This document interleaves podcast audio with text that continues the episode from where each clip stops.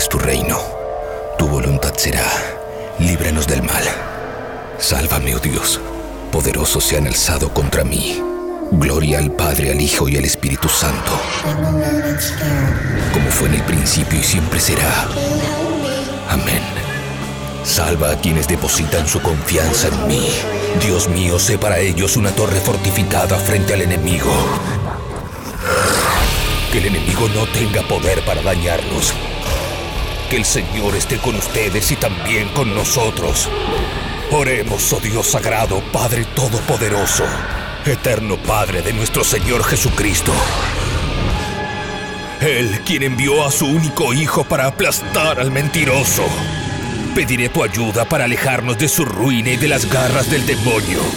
Infunde terror a la bestia. Yo te expulso, maldito espíritu, en nombre de nuestro Señor Jesucristo. Al demonio con el diablo. Puro heavy metal.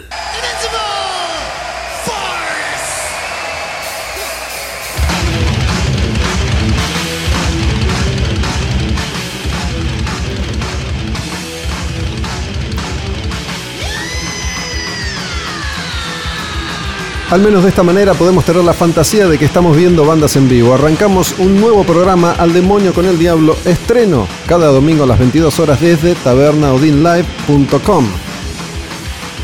Mi nombre es Gustavo Olmedo y a partir de ahora voy a llevarlos por un viaje de dos horas de puro heavy metal.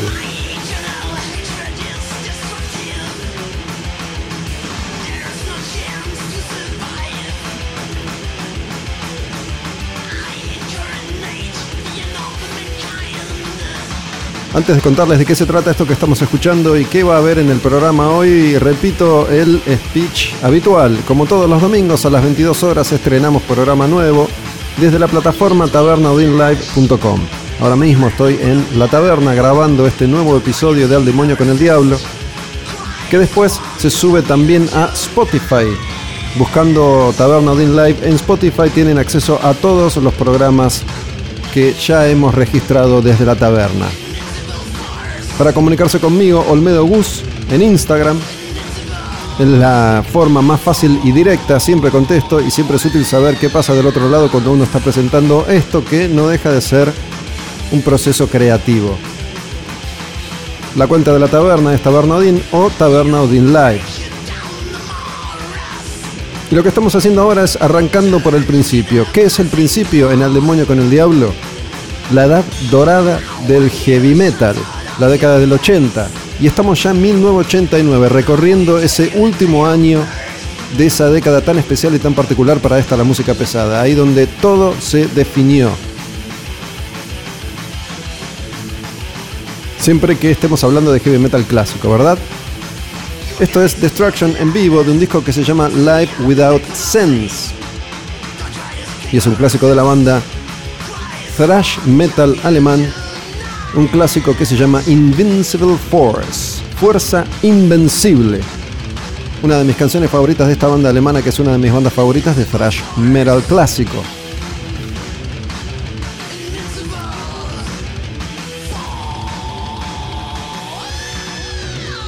Pero Destruction tiene una canción, es una canción clásica, la más clásica de todas. Esa canción se llama Mad Butcher.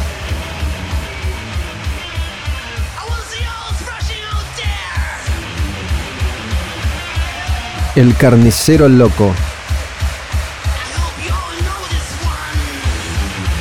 Es como el eh, Rock and Roll All Night de Kiss, el For Those About to Rock de ACDC. Es el clásico de Destruction. El carnicero loco además es un personaje que adorna unas cuantas portadas de los discos de Destruction. Estamos hablando de 1989, llegando ya al final de la década.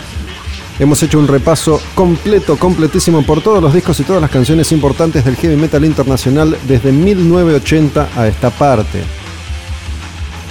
Destruction forma un trío de thrash metal original junto a Creator y Sodom.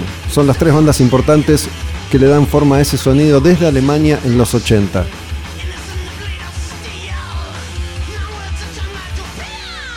Y Destruction estaba llegando hacia el final de una etapa en la que se iba a ir su líder, cantante y bajista, Schmier.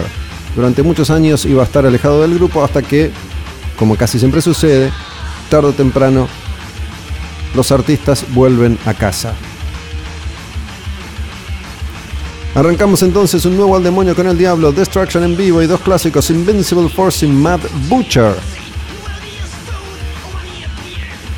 Yo les cuento qué otras cosas vamos a tener hoy, pero vamos a pasar al siguiente disco. Vamos a seguir en Alemania vamos a escuchar a Doro con una canción que se llama, ¿sabes cómo? A Whiter Shade of Pale. Es una versión, curiosamente, ¿sí? Y el cambio es notable porque venimos de pura furia alemana a pura dulzura alemana.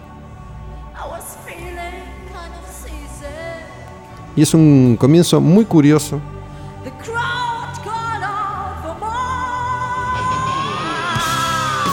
para el disco solista debut de Doro Pesh.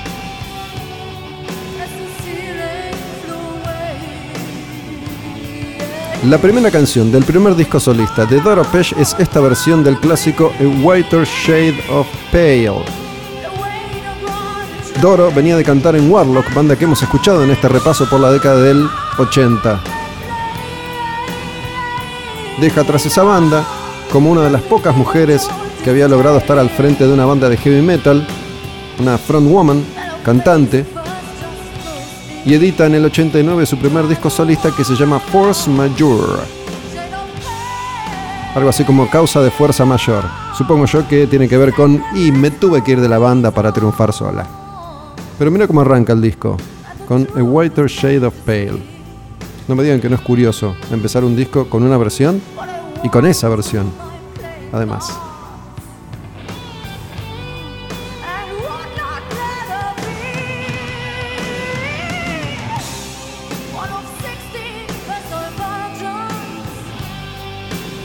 Tengo una buena noticia para todos aquellos y aquellas que reclamaban el regreso de modo vikingo. Hoy, en Al Demonio con el Diablo, vuelve modo vikingo y les voy a contar en detalle qué es el Valhalla.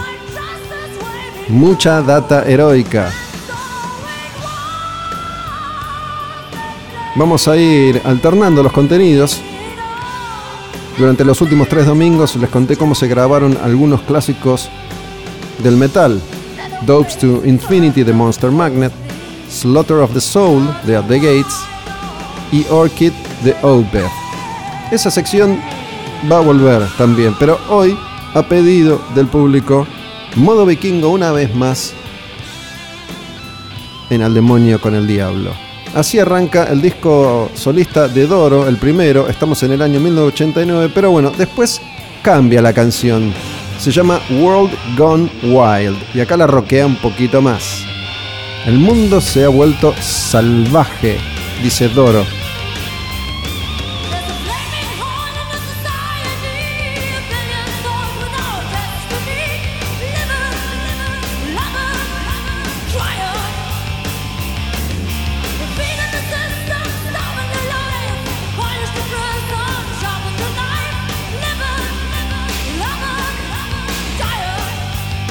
Me parece esta canción que estaba mejor para arrancar el disco, ¿o no?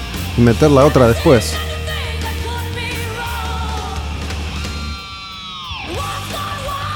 World Gone Wild, Doro en este repaso por el año 1989 y su disco debut como solista después de haber formado parte de Warlock.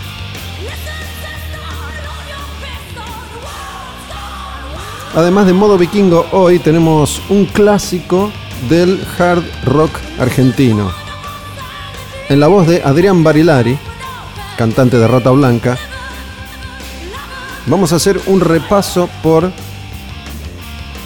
el disco debut de la banda que él formó cuando se fue de Rata Blanca por primera vez. Alianza junto a Hugo Bistolfi, tecladista de Rata que también se iba por primera vez, después de haber triunfado juntos con Magos, Espadas y Rosas, Guerrero del Arco Iris, después del mini álbum El Libro Oculto, los dos se fueron de Rota Blanca y armaron Alianza, un proyecto más melódico, más jarroquero. Y vamos a hablar de ese disco que se llama Sueños del Mundo con Adrián Barilari.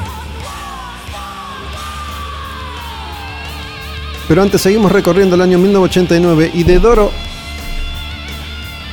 Golpeé el micrófono, pido disculpas. ¿No se notó? ¿O sí se notó? No importa. Debe ser por esto del World Gone Wild. El mundo se ha vuelto loco, salvaje, capaz que como ahora mismo. Decía entonces que vamos a ir al disco debut de otra banda, porque en el año 1989 Dream Theater sacaba su primer disco que se llama When Dream and Day Unite. Esta canción es Fortune in Lies.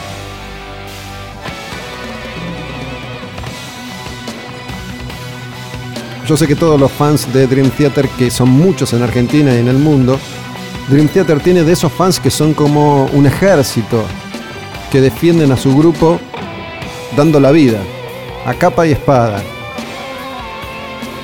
Y saben todo sobre la banda. Pero capaz que hay personas que no conocen en profundidad a Dream Theater y que tal vez, ustedes dirán, me escriben Almedo Bus, y que tal vez no sabían que en este primer disco el cantante era otro. Se llama Charlie Dominici. Grabó este disco, se fue de la banda y entró el que sigue hasta el día de hoy, James Labrie. Pero este es Charlie. Dominici, nombre extraño para un cantante de heavy metal, no Charlie Dominici.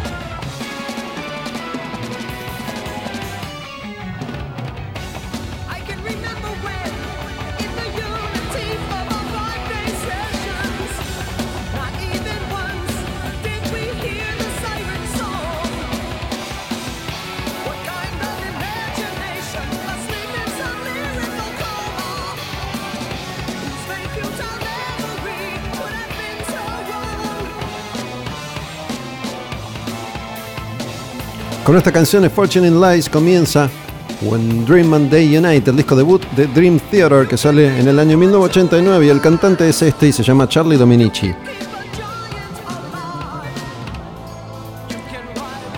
Y me parece que en este disco se notan más las influencias marcadas que tenía la banda entonces, ¿no? Después iba a ir encontrando su propio estilo, su propio sonido, además de haber experimentado muchísimo desde entonces.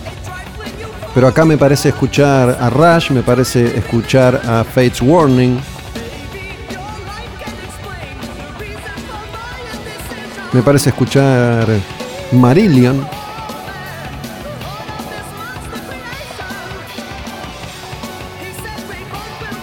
Lo que estaba claro es que tocaban metal progresivo. Y en el 89 era bastante, bastante extraño, raro que una banda fuera por este camino, por este rumbo.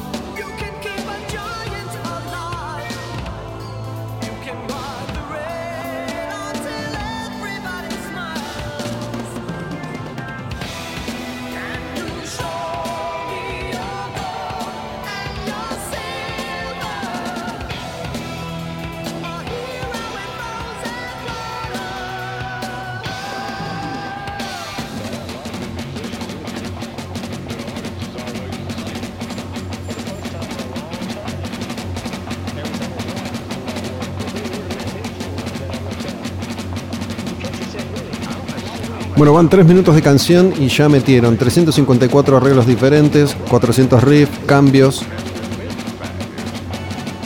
voces, arreglos, solos.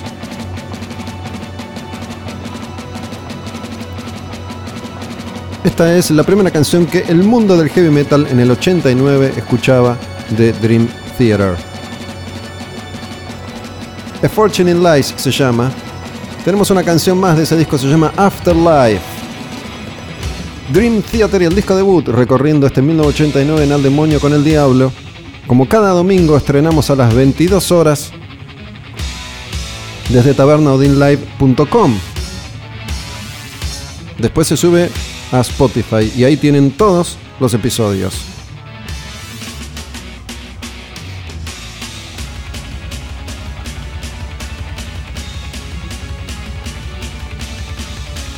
Afterlife se llama esta canción debut de Dream Theater.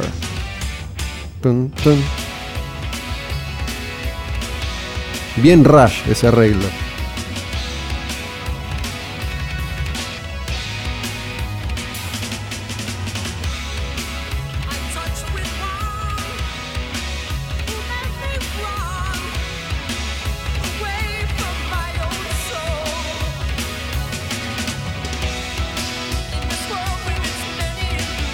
Muy bien este disco. Si no, si no lo han escuchado, si no, si no le han prestado atención, está muy bien.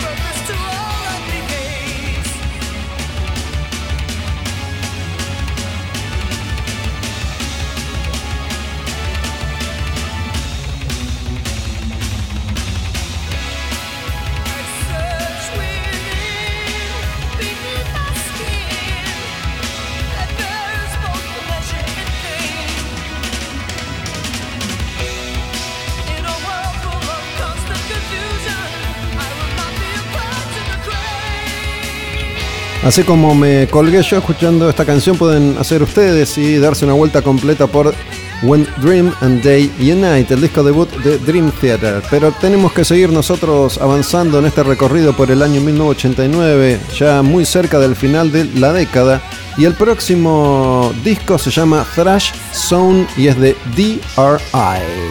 Crossover en el demonio con el diablo. D-R-I. Dirty Rotten Imbeciles.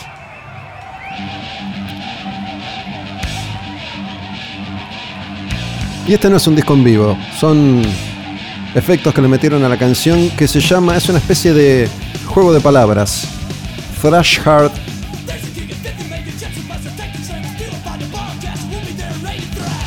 Así se llama esta canción.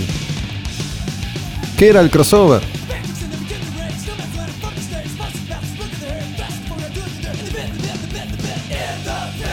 Además de ser un disco de DRI, fue el nombre que se le dio a un subgénero, no perduró este nombre, pero servía para describir esas bandas que no eran ni heavy, ni thrash, ni punk, ni hardcore, sino un poquito de todo. DRI es uno de los emblemas del crossover, también estaba COC, Corrosion of Conformity, en los inicios. Tomaban del hardcore las iniciales, esto de DRI, COC, SOD.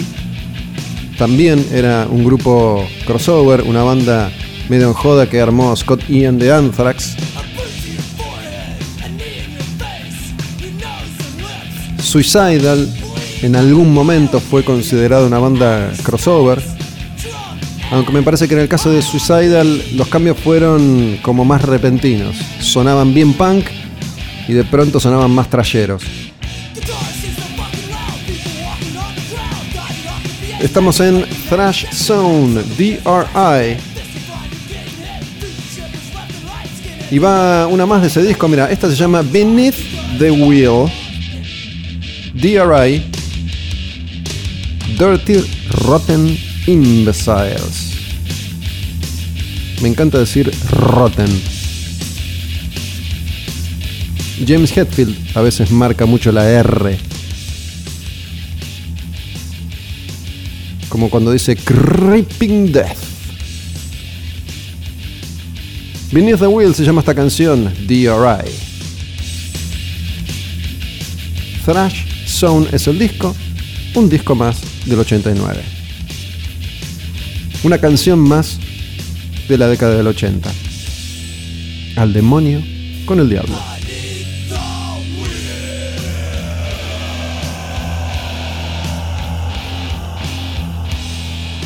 Este arreglito es bastante suicidal, ¿no? Comparten además cierta estética, esto del skate, por ejemplo, de las Bermudas.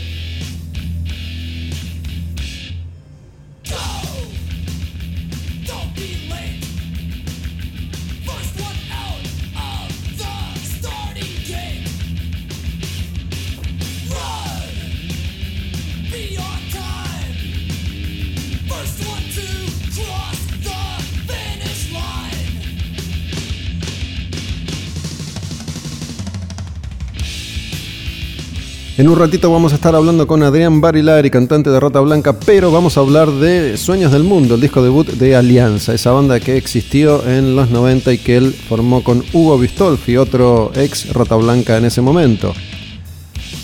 Adrián volvió a la banda cuando se reformó Rata. Hugo Bistolfi también. Pero Adrián sigue en la banda y Hugo Bistolfi no. Seguimos. De DRI vamos a Enough Enough. ¿Qué es esto? Es una banda de esas bandas que, como el domingo pasado, recuerdo, presentamos Danger Danger, Dangerous Toys. Esta se llama Enough Enough.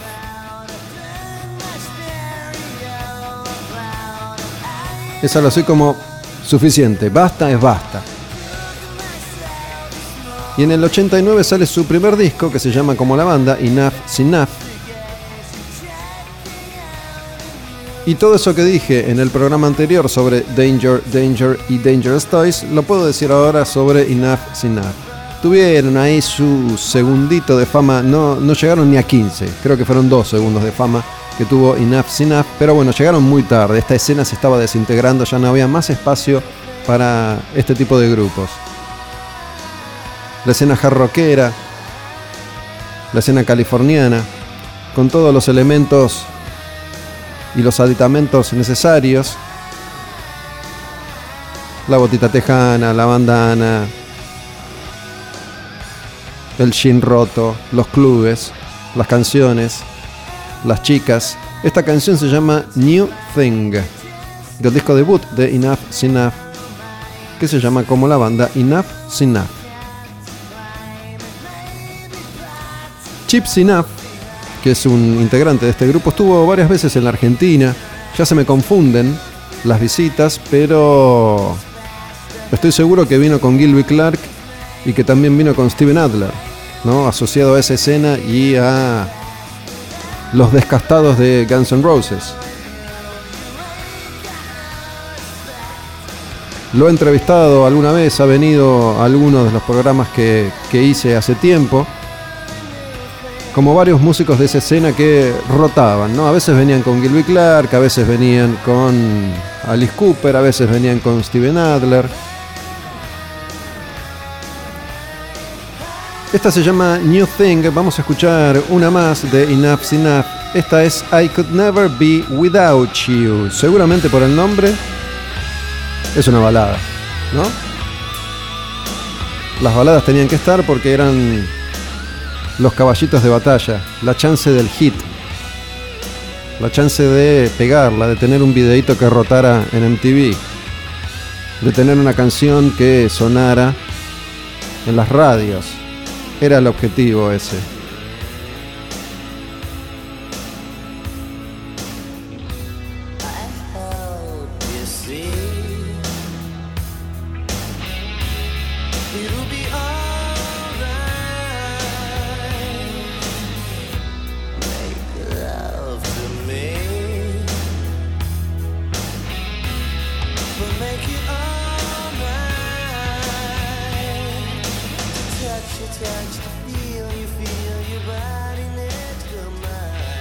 Estamos en los primeros minutos del demonio con el diablo.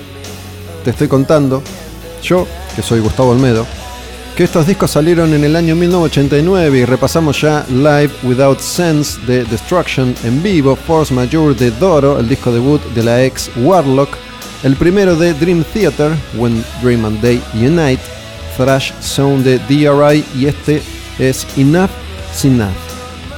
Más adelante vamos a estar escuchando discos de Extreme, de Faith No More, de Fate's Warning, de Great White. Veremos hasta dónde llegamos. Todas bandas que después se van a mezclar con lo que era ya la innovación total. Por ejemplo, en el 89 tenemos a Godflesh, que no tiene nada que ver con nada de lo que escuchamos hasta ahora hoy. Pero pasemos a la otra banda que viene a continuación cerrando este primer bloque de Al Demonio con el Diablo. En 1989, Exodus sacaba el disco Fabulous Disaster.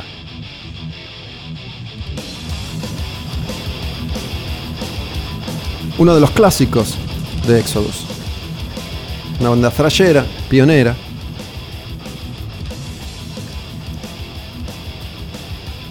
que sacaba este disco en el 89.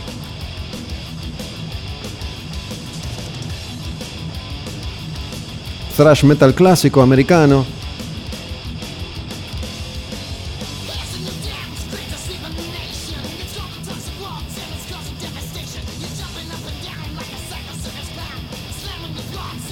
de quienes ayudaron a darle forma a ese género. Puede haber un debate eterno que no tiene sentido porque Metallica pegó primero. Metallica es la banda que edita el primer disco de thrash metal, Kill Em All, antes que todos los demás. Exodus ya existía, de hecho Kirk Hammett, guitarrista de Metallica, venía de Exodus.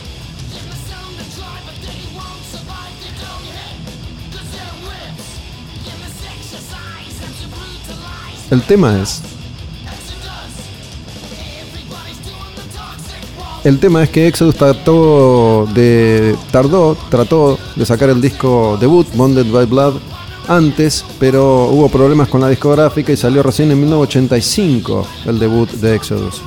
Yo creo que si lo editaban en el 83, tal vez su suerte podría haber sido otra, tal vez. Lo cierto es que ni por asomo Exodus tiene el talento de Metallica ni las canciones de Metallica y nunca las tuvo. Pero han sido fundamentales a la hora de definir el sonido clásico del thrash metal americano de la bahía de San Francisco. Todos esos datos te doy.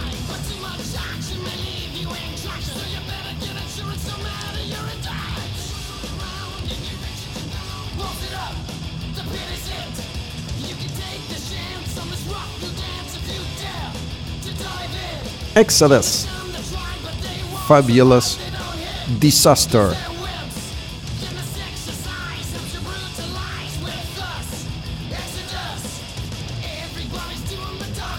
The Toxic Waltz, uno de los grandes clásicos de la banda que está en ese tercer disco del 89, el tercero para ellos. Y vamos a cerrar esta primera parte, este primer bloque de Al Demonio con el Diablo. En un ratito vamos a estar hablando con Adrián Barilari, pero antes se viene el regreso de modo vikingo. Después de Exodus te cuento qué es el Valhalla, pero con detalles posta a posta. Lo hemos hablado, lo hemos mencionado, pero esta vez vamos a fondo. Mucha mitología nórdica en un ratito a pedido del público, entonces en minutos regresa al demonio con el diablo modo vikingo. Pero antes escuchamos una canción de cierre de esta parte, de esta etapa, de este repaso por 1989 que va a continuar más adelante. Estamos en Exodus, el disco es Fabulous Disaster y así se llama también esta canción.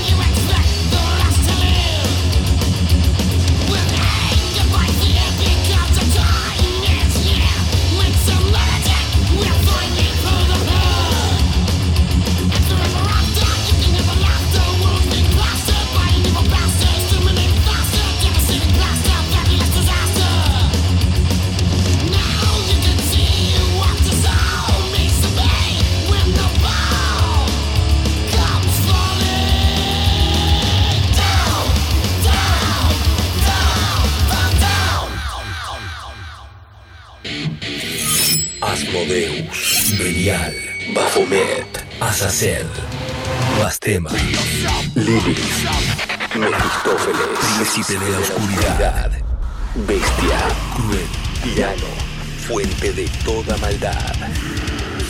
Al demonio con el diablo, puro heavy metal.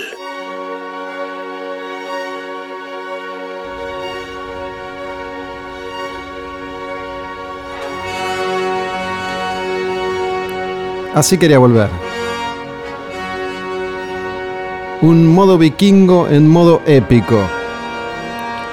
El regreso de esta sección emblema de la segunda encarnación de Al demonio con el diablo, que empezamos a hacer unos meses desde la Taberna Odín y su plataforma Taberna Odín Live. Pues a Odín y la taberna le debemos esta creación, modo vikingo. Y de vikingos vamos a hablar, de mitología nórdica vamos a conversar. Esta música es de Wagner y se llama Entry of the Gods into Valhalla, la entrada de los dioses al Valhalla. Y del Valhalla vamos a estar hablando esta noche. En Al demonio con el diablo te voy a contar unas cuantas historias. Me atrevo a aconsejarles que no le presten tanta atención a los nombres. Hay mucho nombre. Por ahí los tengo que usar para que se vaya entendiendo la historia. Pero puede terminar siendo confuso. Lo que importa acá, me parece, es la historia, no tanto los nombres. Más allá de las referencias obvias que ya hemos escuchado una y mil veces como Thor y Odín pero hay mucho Dios y recuerden que los martillos, las lanzas, las vacas, los toros, las espadas, los escudos, las cabras, los cuervos, todo tiene nombre. Y los nombres son nombres para nosotros extraños. He elegido canciones que incluyen la palabra Valhalla y Valkyria. Ya les voy a decir qué son las Valkyrias también. Lo hemos explicado, pero hoy va más en profundidad. Así como hace algunas semanas atrás expliqué en profundidad qué, qué es el Ragnarok, bueno, hoy vamos con Valhalla.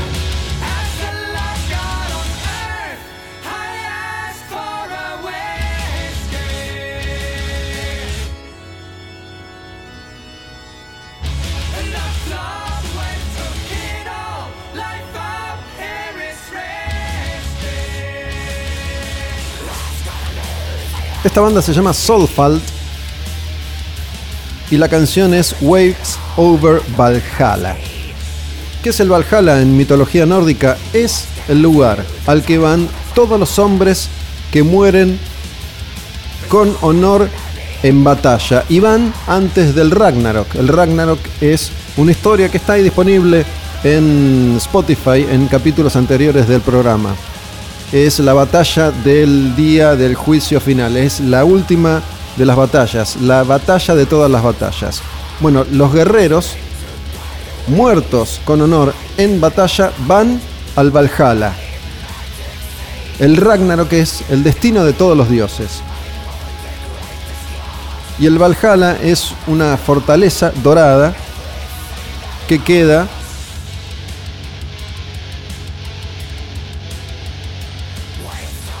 en el espacio en el que reina Odín. Llegar al Valhalla es eh, un objetivo para la mayoría de los guerreros nórdicos y se llama también el cielo vikingo, el Valhalla. Cuando los hombres mueren en batalla en la tierra, las valquirias son quienes los toman y los llevan al Valhalla, para que se preparen para la última batalla que será Ragnarok. Se los puede hacer inmortales a estos guerreros y entrenan unos contra otros día tras día, día tras día, hasta que llegue el Ragnarok. Al final del día, aquellos que han sido heridos serán sanados y aquellos que han peleado volverán a ser amigos. A la noche van a beber y van a cantar canciones en honor a Odín y van a beber el aguamiel, que es esta especie de bebida tradicional vikinga. Que se me ocurre que tiene que ver con la cerveza.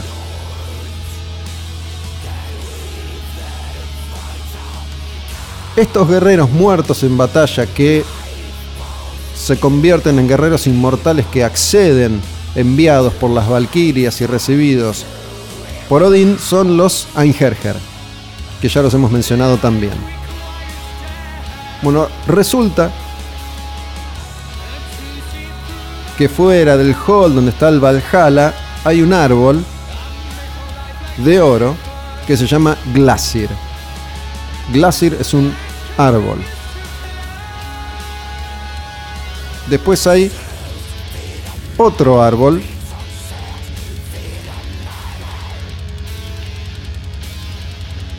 que se llama Laraor y que se lo identifica también con Yggdrasil, que es el gran árbol de todos los árboles. Esa historia también la conté en un modo vikingo anterior y pueden chequearla si gustan.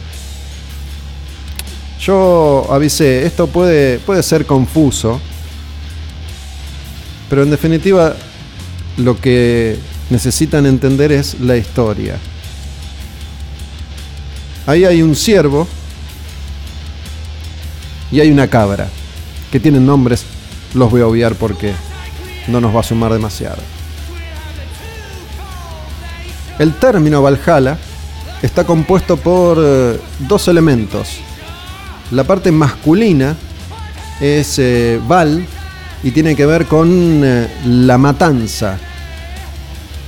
Jala es la parte femenina.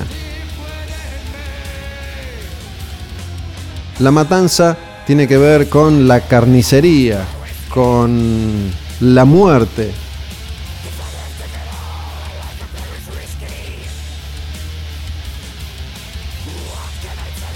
Eso es Val, la primera sílaba de Valhalla. La segunda sílaba, Hala,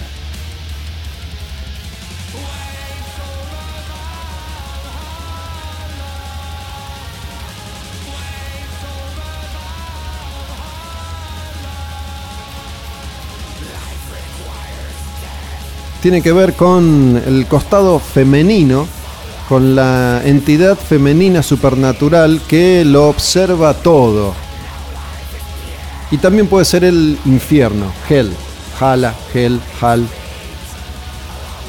Depende la época, depende la mitología. Valhalla aparece escrito de distintas formas. Tampoco voy a confundirlos con eso porque no tiene sentido.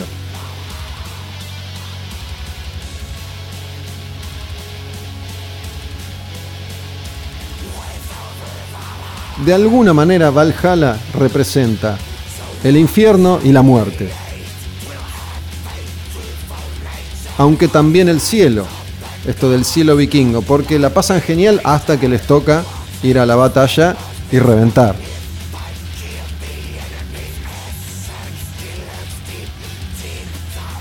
Para el Valhalla, cada día Odín elige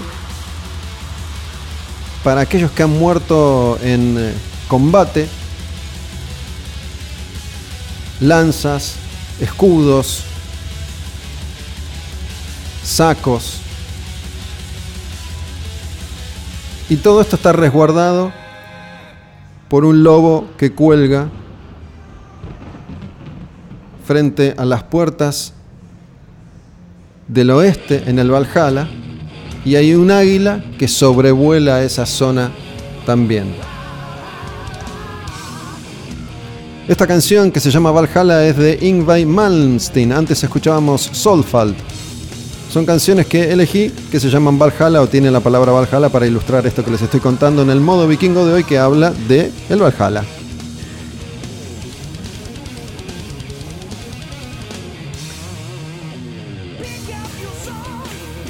Acá aparecen estos datos que son muy curiosos. En el Valhalla hay 500 40 puertas, de las que 800 hombres pueden salir a la vez.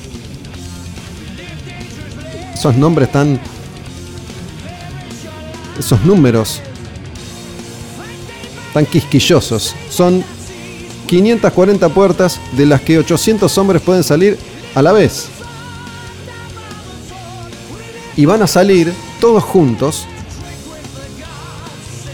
los Einherjer, estos guerreros muertos que se hacen inmortales en el Valhalla, van a salir todos juntos cuando llegue el momento de enfrentarse al lobo gigante Fenrir en Ragnarok.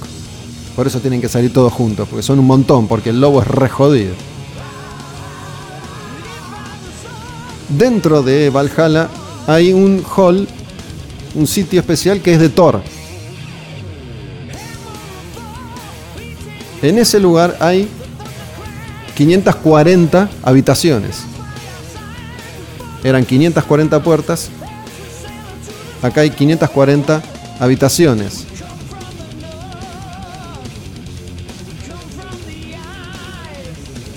Y de todos los halls que hay en el Valhalla, para Odín, el mejor, el más maravilloso, el más grande es el de Thor, su hijo.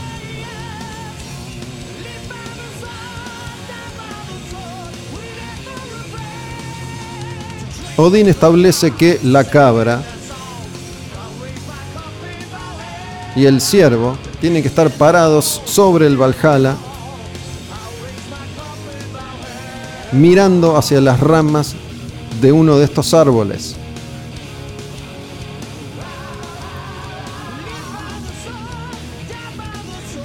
Hay un especial productor de aguamiel capaz de crear un licor incomparable.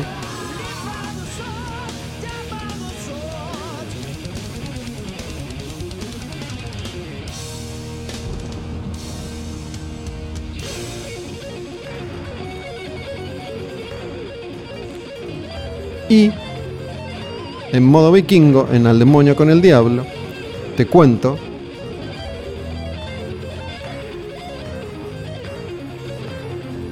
que esa agua miel.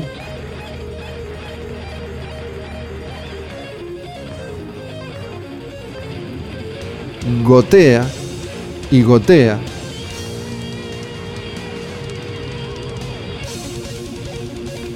Desde el ciervo, pasa por el ciervo y lo que hace es rebalsar de agua todo el reino.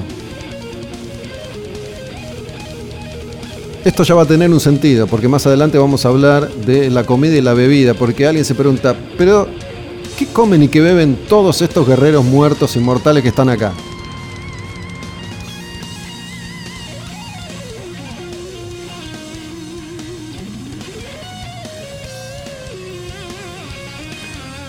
Hay un héroe particular que se llama Helgi que muere y va al Valhalla. Cuando Helgi llega al Valhalla, Odín le pide que haga algunas cosas con él, para él. En el Valhalla, Helgi se encuentra con un ex enemigo, Hunding, que también está en el Valhalla. Recuerden que ahí van a parar los guerreros muertos en batalla con honor. Y les hace hacer, Odín les hace hacer tareas menores. Encender el fuego, atar a los perros, cuidar a los caballos, alimentar a los cerdos. Los hace laburar todo el día y quedan exhaustos, listos para irse a dormir.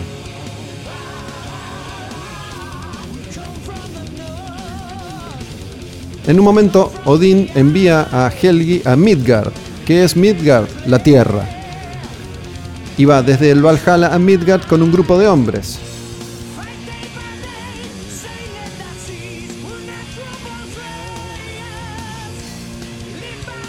Helgi, este héroe, tiene una esposa, Valkyria, que se llama Sigrun.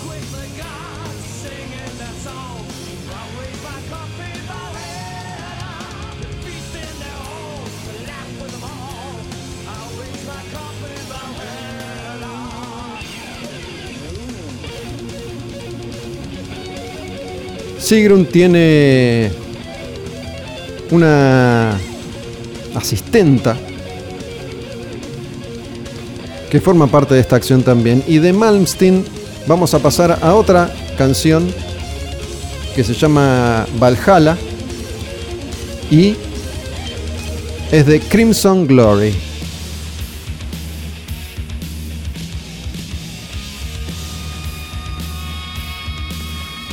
Cuando esta asistenta de Sigrun ve regresar a Helgi a Midgard en la Tierra creyéndolo muerto, se pregunta si es una ilusión, si les han permitido regresar o si ha comenzado el Ragnarok.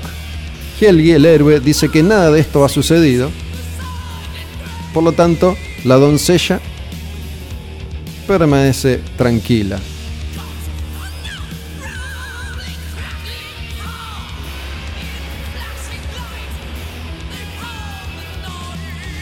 Esta doncella le dice a Sigrun, la mujer valquiria de Helgi, que Helgi ha aparecido y que sus heridas se han abierto y necesita que lo cuide, que lo cure.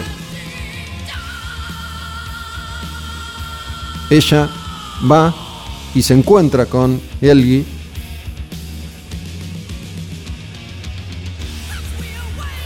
que está herido, pero ella se siente muy feliz ante ese reencuentro y lo besa y quiere curarlo. Le arma una cama, duermen juntos. Pero cuando Helgi se despierta, le dice, debo partir. Y ella, según cuenta la mitología nórdica, esperando un nuevo regreso, muere de tristeza.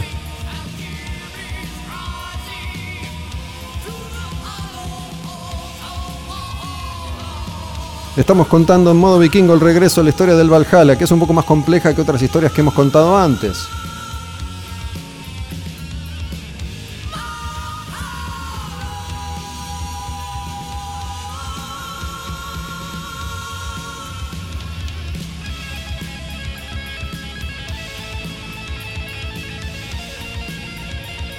Resulta que acá aparece la figura de un infiltrado, el rey Gilfi, que decide ir a Asgard disfrazado de viejo bajo el nombre de Gangleri para descubrir la fuente del poder de los dioses.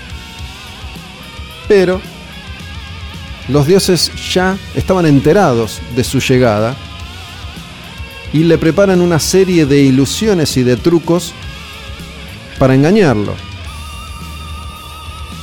Así que cuando entra a la fortaleza en Asgard, se encuentra con una torre tan pero tan alta que no puede ver la punta. Y nota que el techo está cubierto de escudos de oro. Continúa su viaje y ve un hombre en una puerta que está haciendo malabares con pequeñas espadas y sostiene en el aire siete a la vez. Este hombre le dice que ese espacio pertenece a su rey y que si quiere puede llevarlo hasta el rey. Gangleri lo sigue, las puertas se cierran detrás de él y aparecen las ilusiones y las visiones. Hombres jugando juegos, algunos bebiendo, otros luchando con distintas armas y ve tres tronos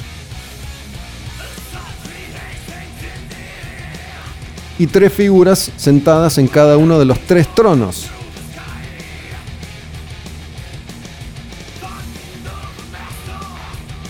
Mientras les cuento que esta canción también se llama Valhalla y es de Grave Digger. Hay tres tronos. Hay uno que es más bajito.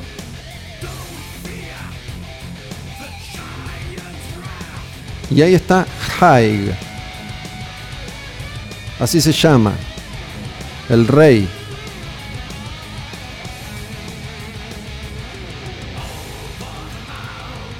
Y el hombre que estaba haciendo malabares con espadas y que le está mostrando el lugar a Gangleri, que es un viejo, que en realidad es un disfraz que otro rey adoptó para ver si puede llegar a la fuente de poder de todos los dioses, le dice que el rey en ese lugar es justamente quien está sentado a ese trono y se llama Haig.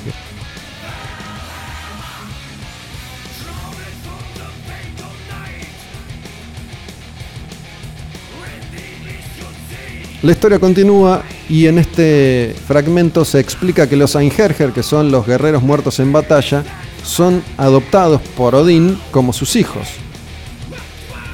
Entonces, Hai, este rey, le pide a las valquirias que sirva bebidas y que atiendan todas las mesas del Valhalla.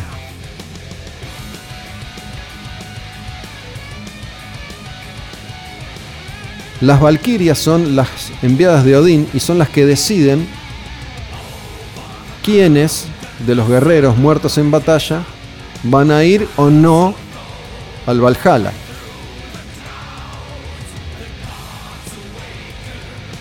Y acá Gangler es el que se pregunta, a ver, de todos los hombres que han muerto en batalla desde los inicios de los tiempos y que ahora Odín recibe en el Valhalla, ¿con qué los alimenta? Me imagino que son unos cuantos, pregunta. Y Hai dice, es cierto, ya hay un montón en Valhalla pero no lo suficientes como para enfrentar al lobo Fenrir cuando llegue. Entonces dice Hai, nunca son demasiados los que tenemos que alimentar en el Valhalla. Porque se alimentan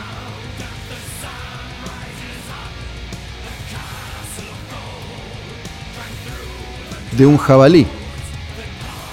Y ya les digo qué pasa con este jabalí que alimenta a todos los Einherjer del Valhalla. Pero antes vamos a pasar de Grave Digger a esta canción que se llama Halls of Valhalla y es de Judas Priest. Es del disco Redeemer of Souls. Y vamos lentamente caminando con Judas hacia otra entrada, otro portal del Valhalla. ¿Y qué pasa? ¿Con qué se alimentan entonces los Einherjer de este jabalí? Y este jabalí es cocido cada día. Se alimentan de ese jabalí. Pero después, cuando se hace de noche, vuelve a estar entero. Nunca se acaba. Lo cocinan todos los días, lo comen todos los días y reaparece todos los días. Nunca se acaba. Así que va a haber alimento suficiente para todos los Einherjer que aparezcan alguna vez. Gangleri también le pregunta a Odín, investigando Gangleri, a ver cuál es la fuente del poder de los dioses, si él come la misma comida que los Einherjer. Y le dicen, Odín no come, solo consume vino. Su comida se la da a sus lobos, Geri y Freki.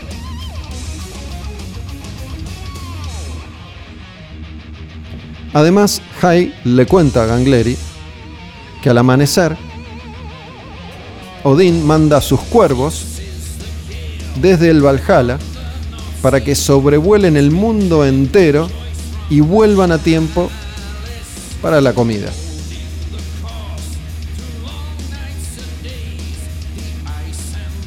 Gangleri quiere saber más y pregunta, pero bueno, ok, ya sé que comen, pero ¿qué es lo que beben? los Einherjer? ¿Solo agua? Hai responde que por supuesto hay bebida y comida.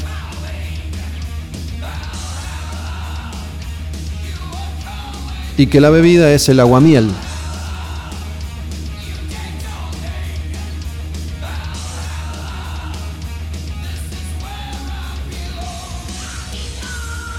aguamiel que en algunos casos se extrae de una cabra, cabra que se alimenta de uno de esos árboles que mencioné hace un rato, el Laraor. Es un quilombo esto, ¿no? Trato de ir explicándolo lo más claramente posible. Esta cabra produce tanta agua miel en el día que es suficiente para todos los Einherjer en el Valhalla.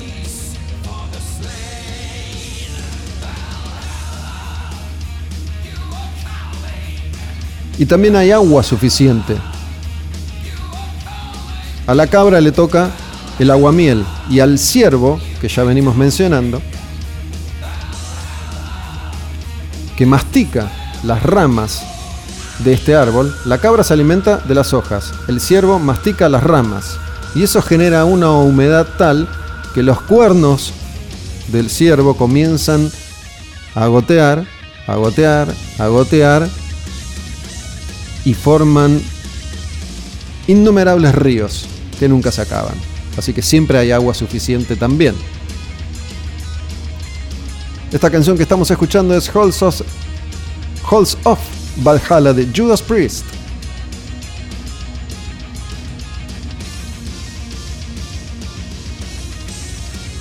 Gangleri quiere saber más y dice, pero hay espacio suficiente en Valhalla para todos estos Einherjer. Y Jai le dice, no te preocupes, siempre habrá espacio para todos, no importa la cantidad de habitantes. Entonces Gangleri dice, puta, parece que Odín es bastante poderoso y controla un ejército formidable.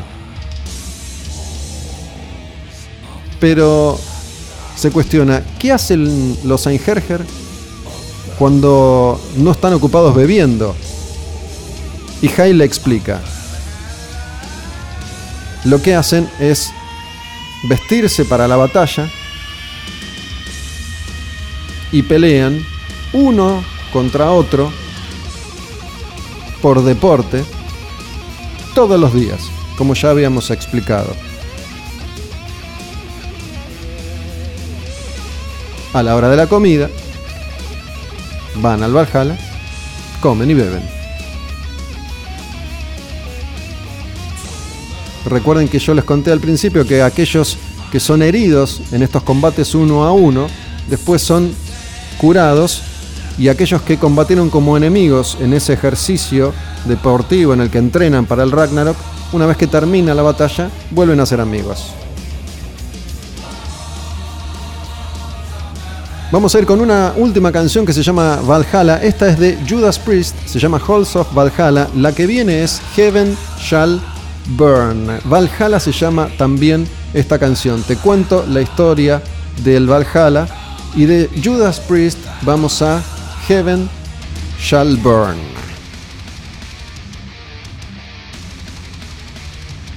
Ya me estoy acercando al final de este regreso de modo vikingo contándote todas estas peripecias que tienen que ver con el Valhalla.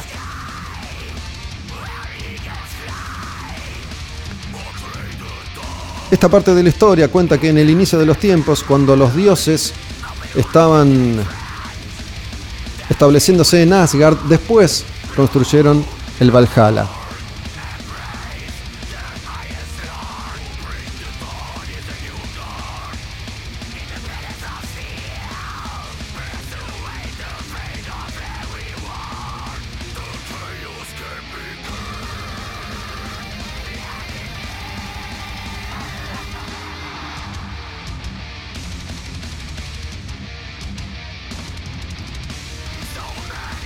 Y Odín cuenta que tuvo un sueño. Soñó que se levantaba antes del amanecer para limpiar el Valhalla de la gente muerta. Elevó a los Einherjer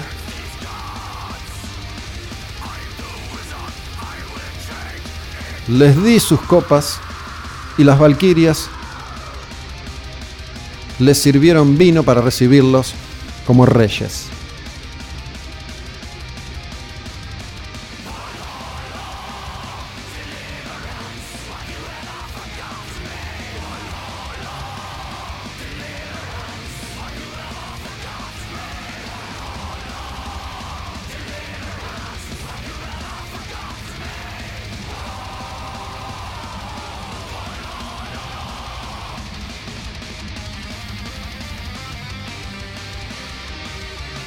La historia continúa.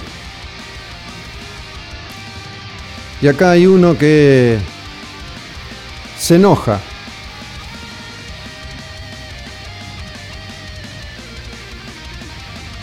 Un Jotun, que son los gigantes, los gigantes de la mitología nórdica, que descienden del gigante Ymir.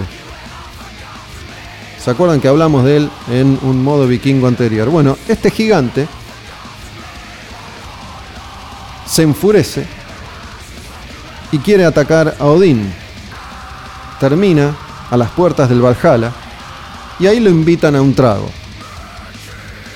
Enojado, demanda otro trago y otro trago y otro trago, se emborracha y se pone agresivo, amenazando con destruir el Valhalla y apoderarse de ese territorio para los gigantes. Los dioses se aburren de este Jotun y lo llaman a Thor. Y le dicen, Thor, hacete cargo. ¿Qué hace Thor? Después de intentar resolver las cosas hablando, finalmente se baten a duelo y mata al gigante para que se deje de romper los huevos.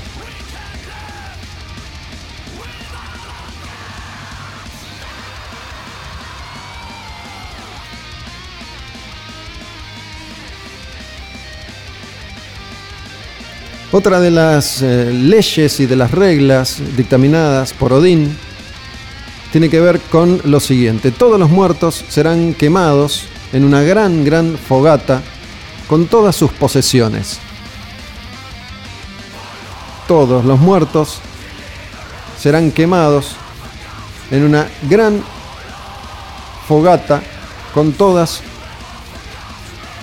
sus posesiones. Pero esto tiene tiene un significado.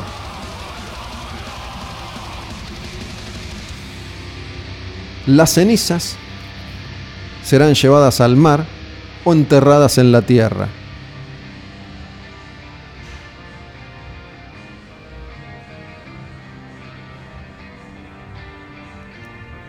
Y vamos a pasar a la primera canción, Valkyria. Esta se llama Valkyria's Ride.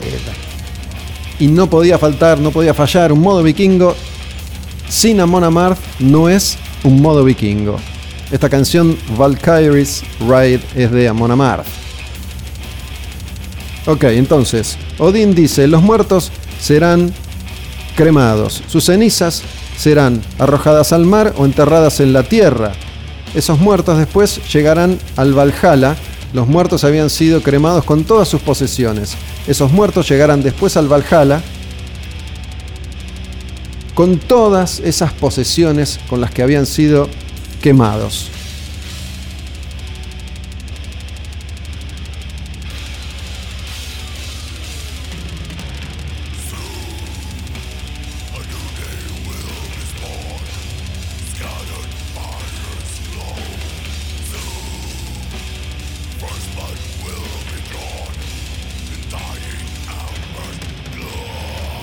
La historia continúa con la llegada de otros seis reyes al Valhalla luego de su muerte. Un dios se pregunta, ¿qué es ese ruido que se escucha? Parece como si las puertas del Valhalla estuvieran crujiendo. Como si el dios Balder, que es uno de los que muere primero, hubiera vuelto. Suena como el movimiento de miles. Y Odín dice, yo sé quiénes son. Son estos seis reyes encabezados por uno, que es Eric Bloodaxe. Bloodaxe es hacha de sangre. El ruido que hacen es el ruido que anticipa su llegada al Valhalla. Y Odín le pide a algunos héroes que los reciban y que los inviten a pasar.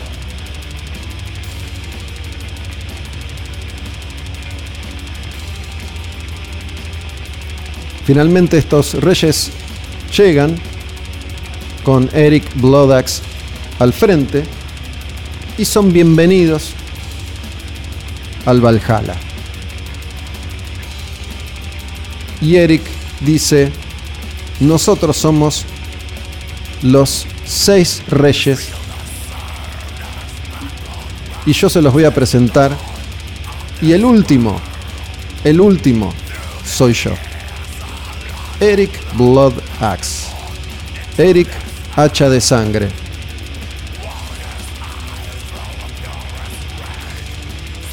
Bueno, esta es la historia del Valhalla y sus vericuetos. No es una historia tan derecha como otras historias. Hay mucho nombre, hay mucho héroe, hay mucho villano, hay mucho engaño, mucha ilusión, mucha muerte y resurrección, muchos guerreros, muchas valquirias.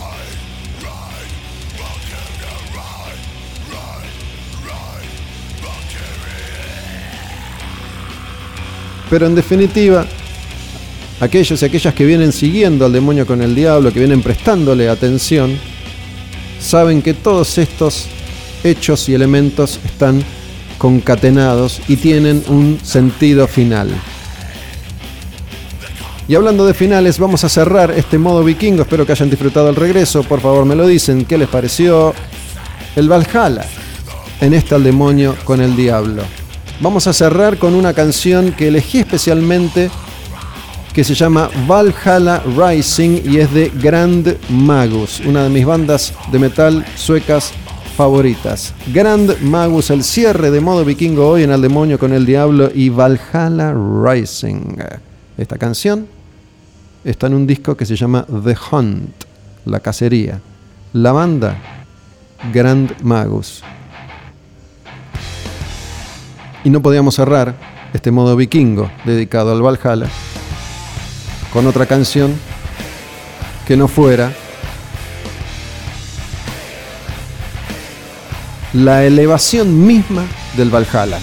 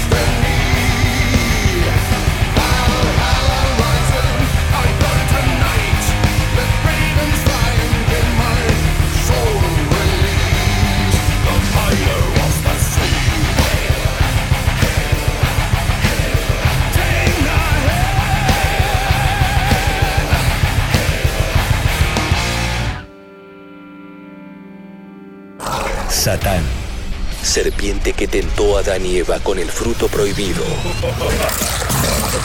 Ángel caído que aterroriza al mundo.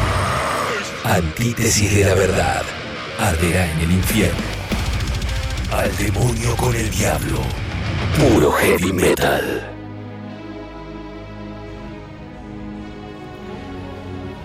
Y después de semejante modo vikingo, mega épico hoy, y el cierre con esa canción de Grand Magus que se llama Valhalla Rising, nos metemos en el clásico jarroquero argentino de hoy. Esta es una canción de Sueños del Mundo. Se llama Solo en la ciudad.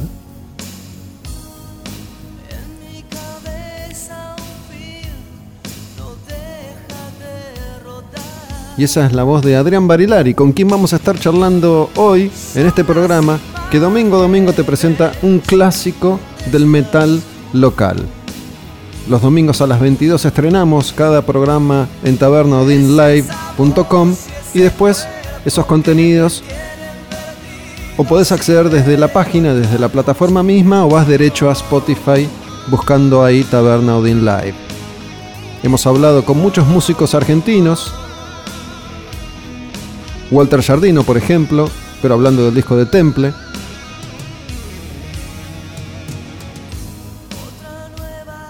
el Tano Marcello hablando del disco Alma Fuerte, el Tano Romano hablando de ácido argentino, de hermética, Walter Mesa hablando de orcas de orcas, Sergio Che hablando de Corsario Negro de Natas. Estas historias están ahí disponibles on demand para que las escuches cuando quieras. Y hoy vamos a hablar con Adrián Barilari de Alianza. Alianza es la banda que ellos formaron a mediados de los 90, cuando se fueron por primera vez de Rata Blanca. Después de el éxito increíble que logró Rata Blanca con La leyenda y con Mujer Amante, las canciones de Magos, Espadas y Rosas, convirtiéndose en la banda de rock y de metal más popular de la historia argentina y recorriendo todo, todo el territorio nacional una y otra vez. En una época en la que se tocaba mucho, mucho, y a veces repetían show, tres, cuatro conciertos por noche, haciendo el circuito Capital y Gran Buenos Aires. Recorrieron toda Latinoamérica, y después empiezan los problemas como casi siempre sucede. Graban un último trabajo juntos, el libro oculto, ese mini álbum. Y Barilari y Bistolfi se van. Pero bueno, esa historia la va a contar Adrián también. Así que los voy a dejar con él. Vamos a conversar sobre Sueños del Mundo, el clásico argentino, el clásico jarroquero de hoy, el debut de esa banda que se llamaba Alianza, Adrián Barilari y Hugo Bistolfi juntos. Saludo. ¿Qué haces, Adrián, loco? ¿Cómo te va? ¿Qué haces? ¿Cómo andas, querido? ¿Todo bien? Bien, bien, che, bien. Ahí nos pusimos al día un poco fuera del aire hace, hace unos instantes. Pero bueno, me parecía divertido, la verdad, entre otras cosas, hablar de este momento que que fue un momento muy particular para, para vos, seguramente, ¿no? Yo recién hace un ratito hice una especie de, introducción, ¿no? Magos, Espadas y Rosas es el primer disco que vos grabás con Rata, que es el disco que, explota, la leyenda, Mujer Amante, las giras, el éxito, la tele, la fama y la fortuna. y bueno, después las cosas, como casi siempre sucede, van cambiando, los caminos se van bifurcando y en el mismo momento Hugo y vos deciden irse de Rata Blanca. ¿Cómo, cómo fue antes que nada, no? ¿Cómo fue ese, ese último tiempo en la banda y, cómo fue que tomaron esa decisión, juntos o por separado? ¿Qué onda? No, mira, justo ahora estaba mirando la tapa que dijiste que íbamos a hablar de y la verdad que miraba el dibujo, ¿no? Frontal, que es, un mundo dándose la mano, echándose la mano, ¿no? Qué actual, digo, este, porque en su momento cuando empezamos con estas canciones, eran un par de canciones que teníamos y no habíamos pensado en una tapa ni en un nombre. Este, Y qué loco que ver, ver ahora este, este cover de, del CD, donde hay un mundo visto desde otro planeta, donde se están dando la mano, un mundo que se da la mano, como amigándose ¿no? consigo mismo. Este, y está, está bueno porque está actual. ¿Cómo fue? ¿Qué sé yo? Fue, yo me fui en el 90, fines del 93 creo, renuncié, este, me cansé y, dije voy a parar, necesitaba parar para mí, para, mi familia, para, acomodar ideas un poco. Y, y, bueno, después, por otro lado, Hugo ya también había decidido irse, pero digamos, él no me lo había dicho a mí, él lo decidió por su cuenta, este, y, nada, después este, pasó que con el tiempo, pasó un tiempo y me llamó, me dijo, che, tengo acá unos temas que, que venía él manejando y venía componiendo, ¿por qué no los escuchábamos? Yo medio primero dije que no, bueno, insistió, ya nos juntamos a tomar mate, escuchamos y empezaron a salir canciones. Este, sin pensar que, que, íbamos a hacer un disco, ¿no? Era un poco jugando, mira lo que tengo, lo que estoy haciendo yo, fíjate si te querés poner una letra, una melodía. Bueno, así, eh, un poco en broma, un poco en serio, se fue armando y al, tiempo teníamos 10 canciones, no me acuerdo cuántas fueron. Estamos hablando del disco, todavía no dije cómo se, llama ese disco, Sueños del Mundo, del, año 1994, el primero de, Alianza. Y mm, sabes que, bueno, ya a partir del nombre que eligieron, Alianza, desde afuera se, vio como que, o al menos yo lo, leí así en su momento, que era una alianza entre ustedes dos y de alguna manera daba a entender que existía un vínculo entre ustedes em, ya mientras estaban en Rata Blanca. ¿Era así? Digo, ¿vos tenías una relación más cercana con él que con los demás estando en Rata o no necesariamente? No necesariamente. Lo que sí recuerdo anecdóticamente fue que, una situación que sucedió por allá por el 89, cuando vinieron Walter y, y Bistolfi a mi casa eh, para juntarse conmigo para proponerme lo de Rata Blanca. Yo recuerdo que después de la charla, de la conversación que tuvimos, los acompañé hasta la puerta, saludé a Walter y Hugo cuando me va a saludar me dice, como anecdótico esto, ¿no? Eh, vos y yo vamos a tener una banda juntos. Esto fue riéndose me lo dijo en el 89. Yo me sonreí, pensando, este tipo me, viene a hablar primero de Ratalán, que este me está diciendo vamos a una banda justo. Bueno, quizás fue un poco visionario en ese sentido, y, yo en su momento lo tomé como algo anecdótico y terminó siendo algo serio, digamos, ¿no? Pero no, no era que teníamos más este, afinidad ni nada, no, no, la afinidad estaba con todos. Este, el, tema fue que, bueno, él se cansó, creo que también de Rata en su momento y decidió irse. Entonces, este, después sí, después de eso, después de un tiempo nos juntamos y empezamos a hacer cosas. Pero no había nada, fue todo muy, muy suelto, no había nada pensado, ni, ni fue intención. Capaz que él tuvo alguna intención, yo no lo sé, este, en su momento, y, bueno, lo logró. Y evidentemente, si lo pienso desde ese punto, cuando me dijo el 89 vamos a tener una banda juntos, a lo mejor ya lo pensaba. Puede ser. Sí, mm, conociéndolo a, Hugo, tampoco lo conozco tanto, ¿no? Pero habiendo hablado muchas veces con él y teniendo en cuenta cuáles, cuáles son sus, sus otros intereses eh, en, el mundo, ¿no? Eh, ovnis, astrología, ETs, espiritualidad. No sé si es solo una anécdota eso que te dijo en el. Puede ser, puede ser. Eh, siempre fue medio investigador de esas cosas y creyente de esas cosas. Y de hecho, bueno, influyó bastante en, el último de los discos que hicimos juntos. ¿no? Adrián, recién decías que, estuviste mirando el arte de tapa de, Sueños del Mundo, ¿no? Que, que se te aparece como muy actual. ¿Te acordás cuál fue la idea en ese momento? detrás del título y de la tapa? Sí, Sueños del Mundo es, la última canción del disco, ¿no? Que habla exactamente de, una de un sueño que yo tuve, una particularidad de, que el mundo en sí se ponía, la gente, los humanos se ponían el, mundo al hombro, digamos, se ponían todos de acuerdo para, para salvarlo, digamos, para, para terminar con, con el odio, con, con el hambre, con las guerras, por eso habla la canción de esto, ¿no? Este, y entonces un poco surge de, allí, ver la tierra desde otro lugar y soñar o, de alguna manera identificar un, mundo unido, ¿no? entre, entre los seres, entre todos, los del planeta, digamos, entre todos los países. Esa era un poco la, la que tenía que ver también con la alianza, ¿no? Con la alianza de, juntarnos nosotros, como fue la idea, y hacer este disco.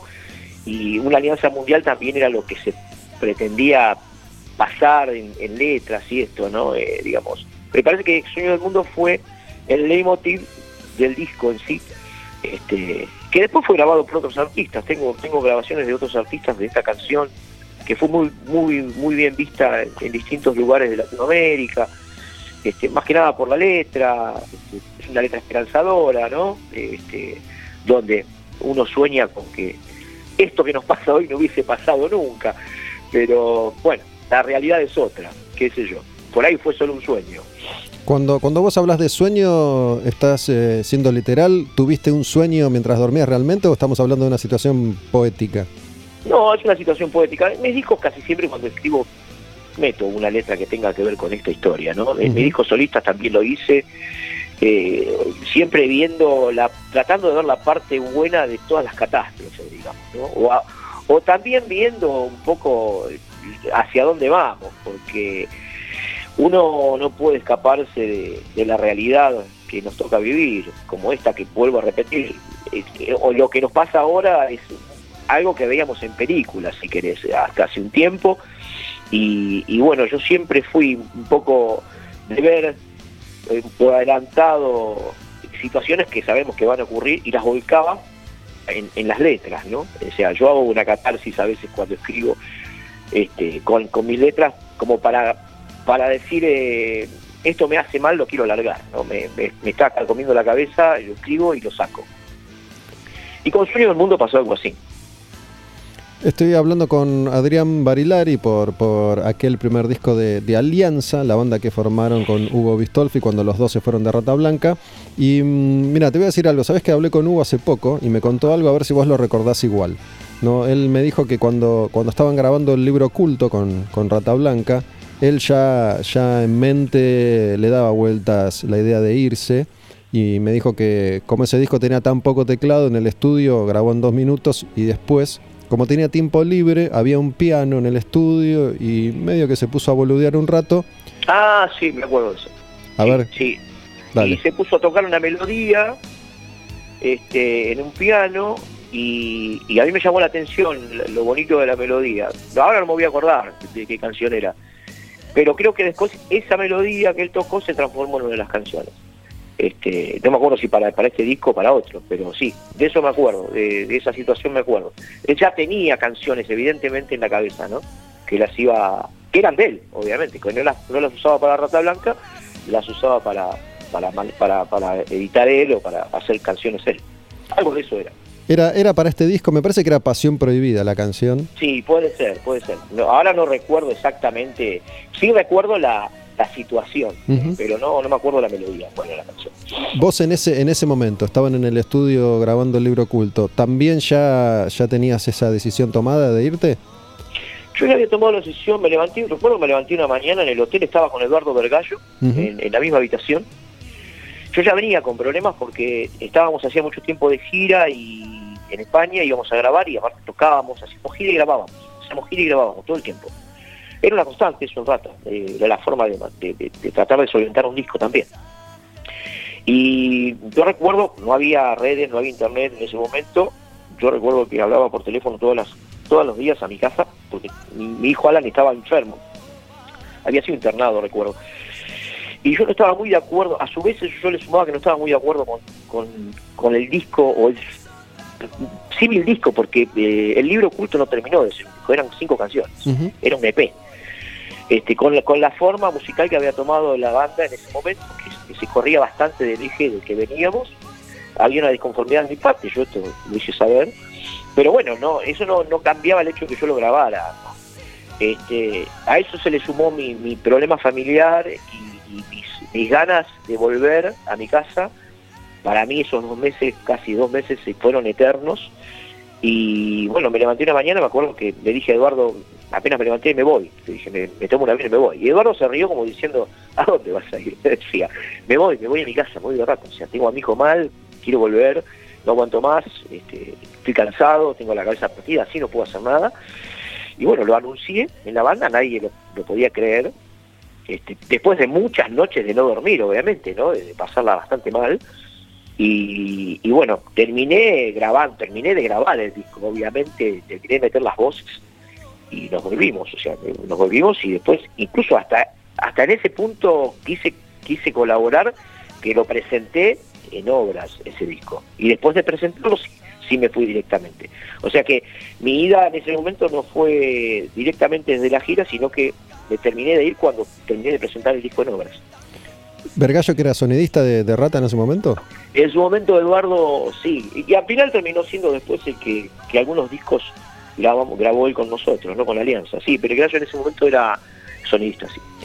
¿Cómo, ¿Cómo fue ese Obras? Digo, porque en, la idea de la mayoría queda o quedó como que Rata Blanca en ese momento ya no estaba en, en su mejor convocatoria. Digo, ¿cómo, ¿cómo fue ese Obras?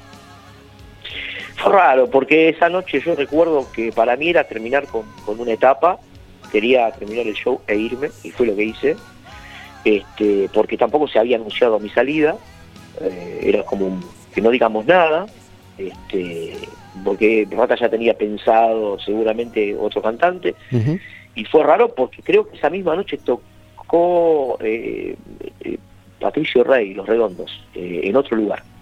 entonces eso nos jugaba bastante en contra, ¿no? Eh, no había una convocatoria muy grande, porque la gente en ese momento estaba bastante repartida. Este, no me acuerdo cuál era el otro lugar, pero yo sé que ese Obras no estuvo lleno, porque lo vi, estaba ahí, este, y fue cumplir un poco con, para mí fue cumplir con, la necesidad de, terminar en la etapa, digamos, de cerrar esa etapa e irme. Y así fue. Pero no fue un concierto donde se para la gente se terminaba algo. Después se anunció mi salida, pero, pero antes no. Mira, yo te digo como, como yo recuerdo esos, esos años eh, eh, de, Rata Blanca, ¿no? Vos decís que, que, en ese momento no estabas muy conforme con, con, la línea musical que estaban tomando las canciones del libro oculto, y yo creo recordar que digo, después del super éxito de, Magos, Espadas y Rosas y, Mujer Amante, que, en, algunos, en algunos momentos se había transformado como una especie de pesadilla, em, y la historia de la música pesada ya en los 90 estaba cambiando mucho, entiendo, recuerdo que Rata Blanca en algún momento, o Walter dijo, vamos a hacer algo más heavy, ¿no? Y de hecho después cuando vos te vas y entra Mario y Ian, graban Entre el cielo y el infierno, que era muy muy distinto. ¿Era un poco eso lo que vos decías? Era un poco eso, era un poco que Rata al, hacer este EP estaba cambiando de compañía discográfica también. O sea, se iba de una compañía e ingresaba a otra compañía discográfica. Entonces también había un, componente importante en cuanto a, a, contratos y ese tipo de cosas que tienen que ver más con la parte este, de, la música que no se ve. Entonces había un montón de situaciones donde, más allá de la música, como a mí, yo no estaba muy conforme con lo que estaba cantando para ese disco en ese momento, cosa que hoy te digo, escucho eh, ese, ese EP y las canciones me gustan, porque después las fui asimilando, y canciones como Asesinos, este, volviendo a... Eh, ¿Qué más? Estaba Cuarto Poder, ¿cuál es que yo escribí? Yo escribí letras Cuarto Poder, fui parte de la letra de ese disco, este, hoy este, las escucho y digo, qué buenas letras o qué buenas canciones que fueron al final. Pero bueno, en ese momento el cambio había sido muy grande, ¿no? Veníamos de, un este, disco como Guerrero del Arco Iris, que era un disco muy, muy rockero, muy, muy, muy, muy americano. Este, y estaba, Walter estaba, creo, dando un paso hacia lo que iba a ser después ese disco que vos nombrás. Este, bueno, yo me encontré con esto y dije, no, no, pero no es lo que a mí me gusta cantar, porque yo recuerdo que tuve que cantar canciones donde no era yo mismo, digamos. Walter me pedía que yo cantara de un estilo que yo tuve que adaptarme. Entonces era, era doblemente incómodo. Y sumado a lo que me había pasado familiarmente, este, ya después no me importaba lo que iba a pasar con la banda. Yo suponía que la banda iba a seguir, este, pero no sabía con quién ni, de qué manera, ni sabía cuál era la idea del próximo disco. Bueno, ahora que mencionaste las canciones, me, acordé de Asesino, que es, que es como bastante, bastante heavy, y mm, no sé si decir que tu voz está forzada, pero bueno, va, va por otro lado. Yo recuerdo que en un momento Walter me dijo, pensá ah, cantando como canta Ozzy. Y yo decía, uy, ¿cómo canta Ozzy? yo tengo esa particularidad de poder adaptarme a algunas canciones, pero era muy difícil. En el momento, vos pensás que estábamos de gira, o sea, tocando con Rata en España, y a su vez metiéndonos en el estudio, era, era todo bastante denso, en el sentido de que yo no tenía prácticamente descanso, y era muy difícil meterse en el estudio a, a después seguir tratando de meter voces bien, ¿no? O sea, hacerlo de una manera relajada, bastante complicado, porque eh, no teníamos un descanso muy bueno, digamos, más en lo que era la garganta. Por eso mi cabeza también estaba demasiado exigida, más allá de la voz. Bueno, también me acuerdo de, Agor la Bruja, que es otra canción que está ahí, que cuando la escuché. Bueno, ese era el tema, ese era el tema, Agor no me acordaba, eh, que, me decían, tenés que cantarlo como si fuera Sosi. Sí, que es re Ossi esa canción. Eh, claro, claro. Y no tiene ninguna vibración, es muy, muy, muy este, estirada la letra. Ah, tiene muchas cosas que digo, sí, es verdad eso. Este, y a mí, la verdad que no me resultaba muy cómodo en todo sentido. Entonces, bueno, se sumaba eso, ¿no?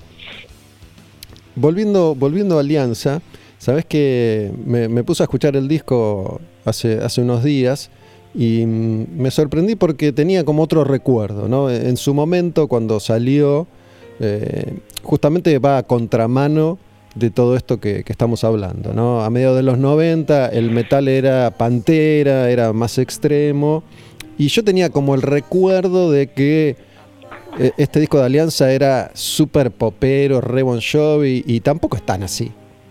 Es AOR, digamos, en su momento este, eran canciones, empezaron con canciones y después tenía unos medios tiempos como son en la ciudad, este, último round también en un tema muy Bon Jovi, por ahí, ¿no? La trampa del león, este, bueno, las baladas, este, Pasión Prohibida fue una de las baladas más conocidas en Latinoamérica, que incluso me, me hacía reír mucho porque en Latinoamérica pedían le pedían a Rata que, tocara Pasión Prohibida, porque la gente creía que Pasión Prohibida era de Rata. Muy loco, porque nosotros hicimos giras por Latinoamérica con este disco y con los demás, y la verdad que, fue una experiencia maravillosa, digamos. Cuando eh, eh, digamos, empezamos de cero, porque, a ver, yo entré a Rata Blanca Armada, yo lo único que hice en ese momento, en los 90, entré a, cantar en Rata Blanca, Rata Blanca estaba totalmente armado. Yo no tenía ni idea de cómo se manejaba este, la parte administrativa de una banda. Entonces cuando empezamos con Hugo dijimos, bueno, vamos a empezar de cero, hagamos todo nosotros. Nos dio Warner la posibilidad de grabar este primer disco, junto con, elegimos una banda que era un trío tremendo, era Guille Badalá en el bajo, este, Daniel Telis este, en la guitarra y, J. Morelli, o sea, te estoy nombrando unos músicos de primera línea que para nosotros era tremendo eso, ¿no? Y, lo hicimos en Supersónico, en el estudio de Soda Stereo, me acuerdo. Ah, mira. Y, la producción fue, fue grandísima. O sea, a nosotros Warner nos abrió una puerta enorme. Y lo que pasó después es lo que pasaba siempre en ese momento, ¿no? O sea, el disco estaba, estaba todo bien, pero no había promoción, el disco no sonaba, no, no, no sonaba las radios, era muy difícil hacerlo escuchar y, para algunas radios era muy muy muy pesado y para otras radios como la rock and pop era muy liviano, digamos. Entonces era como difícil. Pero nos abrimos camino con esto, o sea, fue el primero de otros dos. Bueno, sabes que mm, en esta conversación con, con Hugo, él, le pregunté si él había, había sufrido un poco ese, llamémoslo, desencanto, ¿no? Y él me dijo que para nada, que, que él nunca sintió la música de esa forma. En tu caso, ¿cómo fue? Digo, Em, esto, esto que vos mencionás, ¿cómo, ¿cómo fue? Y yo me, un poco estaba muy esperanzado después con este disco porque, ya te digo, o sea, había abierto una puerta grande. Hola. Sí, habla Mauro, recién llama. ¿Adrián? Misterio. Se metió alguien más en la, la conversación y se cortó la conversación con, Adrián. Eh, me gustan estos momentos esotéricos, debe ser la presencia de Hugo Bistolfi. Pero bueno, vamos a hacer una pausa que lo vuelvo a llamar a Adrián. A ver qué habrá, qué habrá sucedido. Sí, mientras estamos escuchando. Esta no es Pasión Prohibida, justo. ¿Viste? Estaba hablando de esa canción. Ahí, ahí vengo. Lo llamo Adrián de nuevo.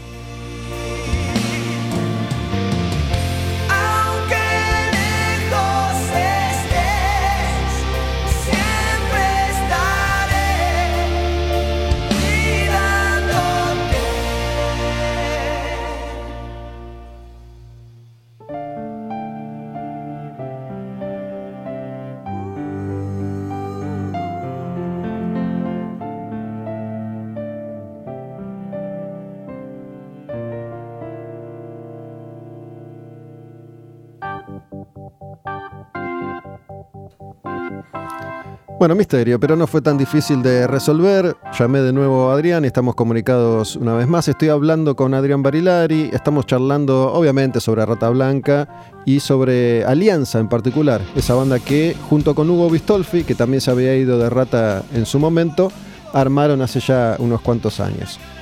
Estábamos entonces en el desencanto que, vos sentiste en parte por, por el resultado de ese primer disco. Sí, desencanto porque te decía que nos habían abierto una puerta grande, teníamos para hacer dos videoclips, incluso la empresa nos había propuesto hacer videoclips en Miami, cosa que yo no acepté porque eh, mi mujer estaba embarazada, no, no quería volver a viajar, imagínate, había bajado del quilombo de los viajes y volver a viajar, dije, hagámoslos acá, Hicimos dos videoclips para este disco, teníamos una producción importantísima, los músicos que quisimos, o sea, se había invertido muy bien en, la producción y el desencanto fue que después el disco no sonaba a ningún lado, digamos.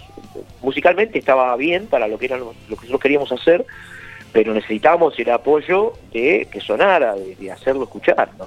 Y eso fue lo, que a mí me, llama desencanto. Yo también me acuerdo que en un momento esto me, acuerdo patente que la empresa nos había regalado unos llaveros de plata, creo que eran, ¿no? Con el logo nuestro, en, reconocimiento a que éramos artistas, que yo me acuerdo que Hugo este, fue y se lo tiró en la puerta, se lo revolvió en la puerta a la, empresa, a la Warner, como diciéndole, metete el llavero en el orto, una cosa así. Así que eso que él decía que no estaba desencantado es un poco mentira, porque tenía la misma, la misma bronca que yo Claro, te arreglaban con un llaverito, cosas que pasaban en esos años. Imagínate que, que yo estoy totalmente agradecido al haber hecho eh, este, este proyecto porque este fue el paso que yo di anterior a mi carrera solista. O sea, yo cumplí todas las etapas, me parece. Y esta fue una de las etapas. che, escúchame, me quedé pensando en Hugo tirándole el llavero. no, me acuerdo que estaba sacado, sacado, pero mal, ¿eh? Estábamos en, no me acuerdo la calle ahí, eh, acá en Capital, este, que estaba la Warner, y, nos había dado, y se bajó del auto, pero con una locura. Y yo, ¿dónde vas? Y se le revolvió el llavero, se lo pegó en la, en la vidriera, nada, una estupidez, pero la bronca era esa, ¿no? Que de repente te atendían muy bien, eras el súper artista para la empresa, y después ya no te daban pelota. Una vez que habías grabado y habías entregado todo, este, yo recuerdo que, que en Relaciones Públicas nos decía, mira, para que suenen ustedes en la radio tenemos que hacer sonar primero Luis Miguel, ¿viste? Pues si no, era una cosa así. Eh, lo que pasaba, digamos, mayormente con, con las discográficas, ¿no? Y más con el rock. O sea, el rock no era bien, bien visto para eso.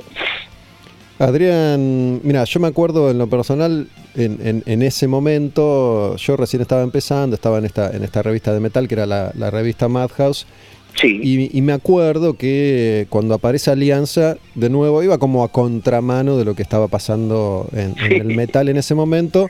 Y, y de hecho los rechazábamos, ¿no? Como, un poco como había pasado con, con Rata Blanca también.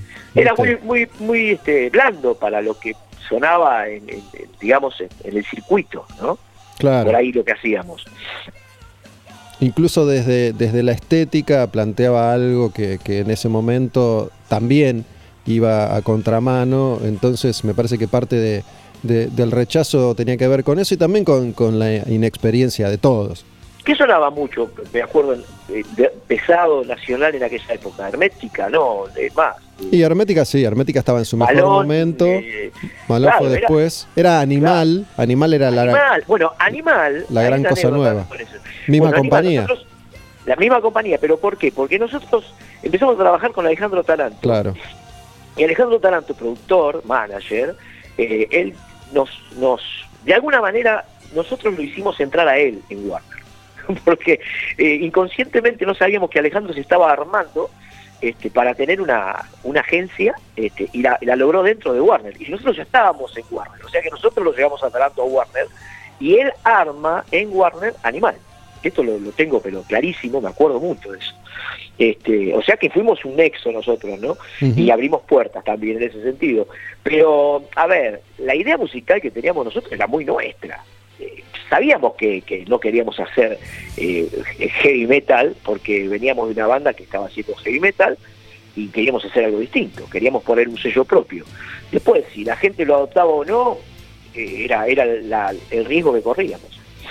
Bueno, yo me acuerdo, me acuerdo que, que ahí los conocí, ahí conocí a todos, en definitiva, Animal, a Taranto, y se me ocurre que Taranto, que había laburado con, con Huff, y Huff después de, un, un poquito antes, ¿no? Después de Riff había pegado eh, una serie de, de hits de esos que sonaron en todas partes, que por ahí musicalmente estaban más cerca de lo que hacían ustedes, pero que cuando Sí. llegaron ustedes ya había pasado ese momento. Claro, claro. Era, era todo muy, también tenía que ver mucho con la velocidad, iba todo muy rápido también, ¿eh? en, en ese aspecto, digamos. Salían bandas, surgían bandas, había como una, una, una época donde muchas bandas salían, ¿no? Eh, a nivel nacional. Y sonaban y por ahí después desaparecían, pero las que, una de las que quedó, obviamente, fue Animal.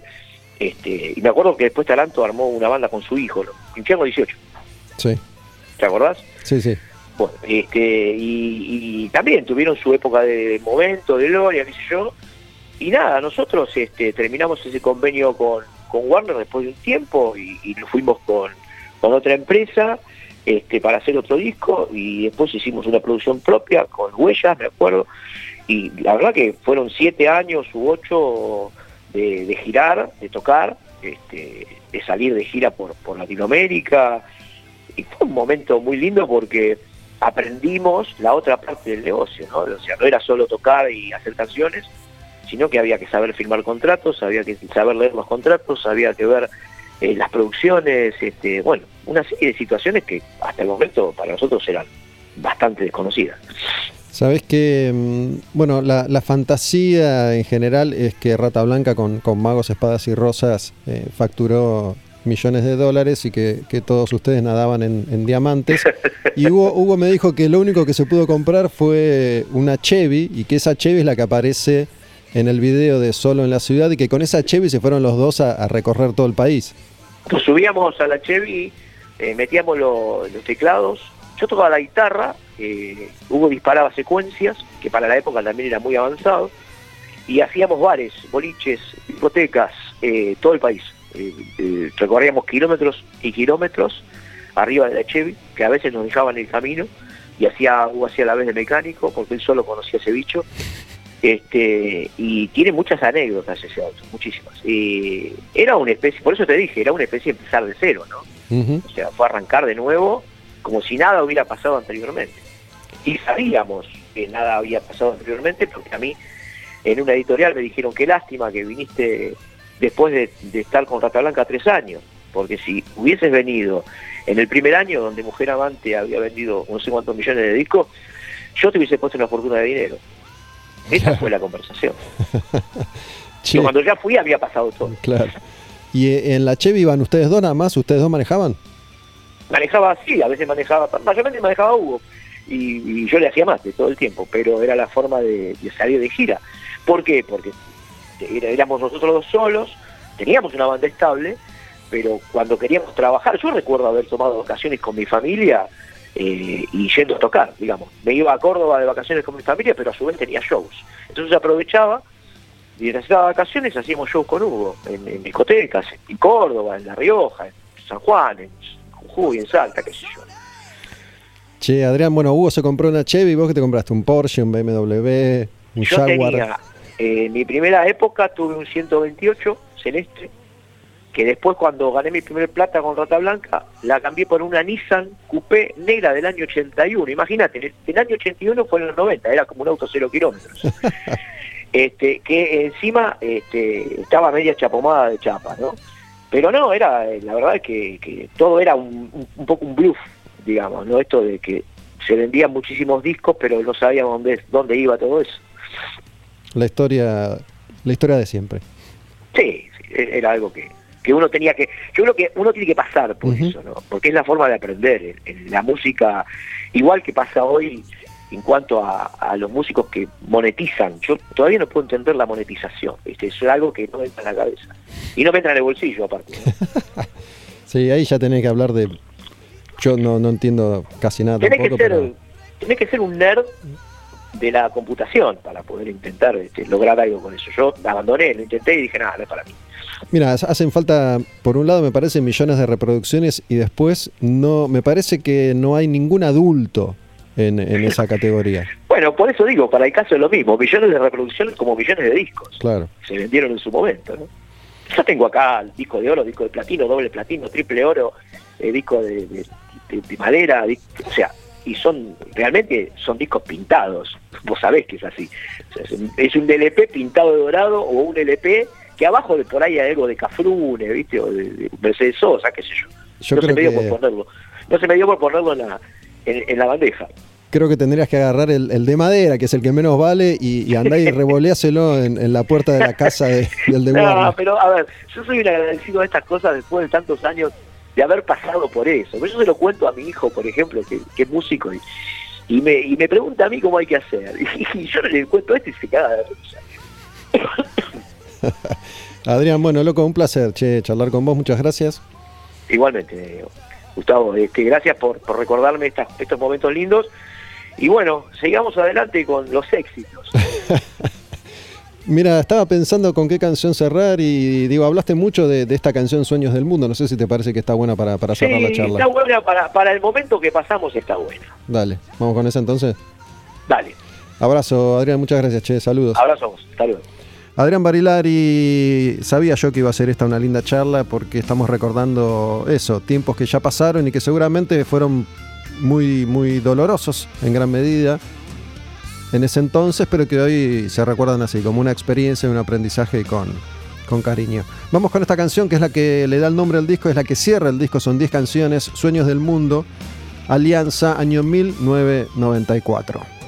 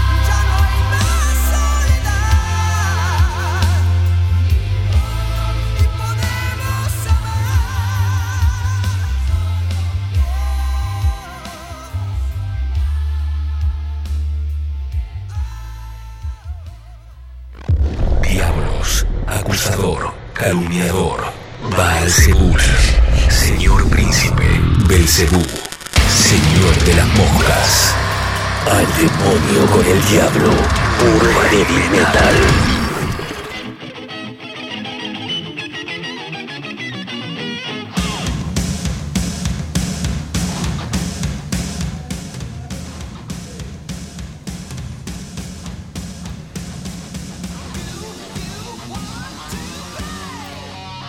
Bienvenidos al trayecto final de este Al Demonio con el Diablo y estamos una vez más metidos en el año 1989. ¿Y saben qué banda es esta? Extreme. ¿Se acuerdan? More Than Words. Este es el primer disco de Extreme que sale ese año, en el 89, y se llama Extreme. Esas primeras notitas, ese primer arreglo pirotécnico de guitarra es Nuno Betancourt, guitarrista de Extreme. Y esta canción que se llama Play With Me.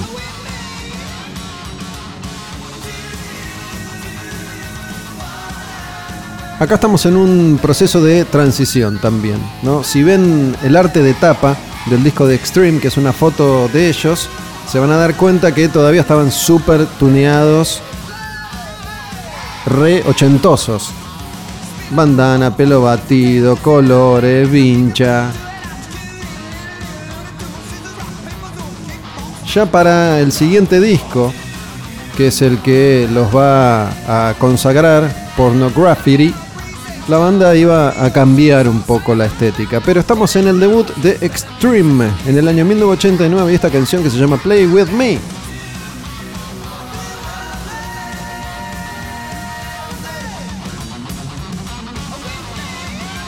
Avanzando lento pero seguro en el año 1989, el último año de la década del 80, esa década dorada del heavy metal que venimos repasando programa a programa. Esta canción se llama Play With Me. Vamos a escuchar una más de Extreme, Big Boys Don't Cry. Y esta se parece un poco más a lo que iban a hacer después.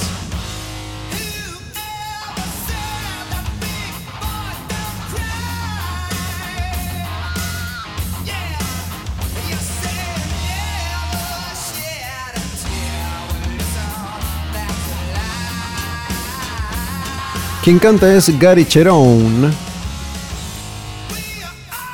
Y cada tanto me pregunto, ¿cómo se sentirá? Porque el éxito de Extreme a nivel masivo duró muy poco.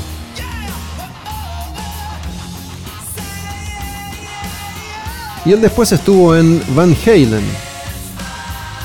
Fue el reemplazante de Sammy Hagar. Van Halen Original cantante David Lee Roth. Se va. Viene Sammy Hagar. La rompen. Mismo éxito, más éxito.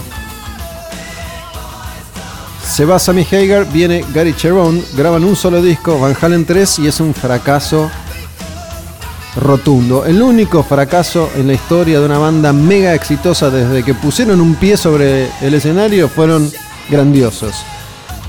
El único traspié es ese disco con Gary Cherón. ¿Cómo se sentirá? Capaz que, obviamente, tiene que haber disfrutado esa etapa, esa estancia, haber sido un Van Halen, no se lo quita a nadie. Pero será algo, lo planteo solo como desde la curiosidad. Lo recordará con cariño o con dolor. Después volvió Extreme y siguen tocando. Big Boys Don't Cry se llama esta canción, estamos en el año 1989, pero después de los discos que estuvimos repasando hoy, finalmente vamos a llegar a un mega clásico. Es el momento de Faith No More, porque en el 89 sale The Real Thing. Y acá sí, acá sí hablamos de algo enorme, de algo glorioso la consagración de Faith No More. Y ya en el 89, Faith No More era los 90.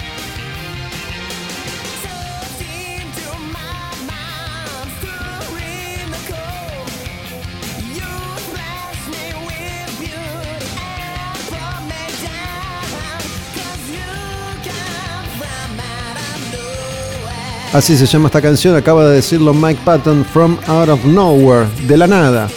Lo que dije antes puede parecer una pavada, pero es curioso y es real. Es un truco de magia en sí mismo, porque en el 89 Faith No More ya eran los 90. Todo lo que ellos venían anticipando y venían mostrando lo logran plasmar en este disco, que es un disco que va a marcar el rumbo de la siguiente década. Gran parte de la música que se empieza a hacer en los 90 depende de dos o tres bandas que marcaron el rumbo. Faith No More, Chili Peppers, James Addiction. Y Faith No More editaba en el 89 The Real Thing. Y este disco, que iba a ser producto de la creatividad de una banda muy talentosa y muy original, de alguna manera también iba a ser la piedra en el zapato. Esta canción se llama From Out of Nowhere. Vamos ahora con otro clásico, Falling to Pieces. The Real Thing, año 1989. Faith No More. ¿Por qué la piedra en el zapato? Yo recién me preguntaba, ¿cómo habrá vivido el fracaso entre comillas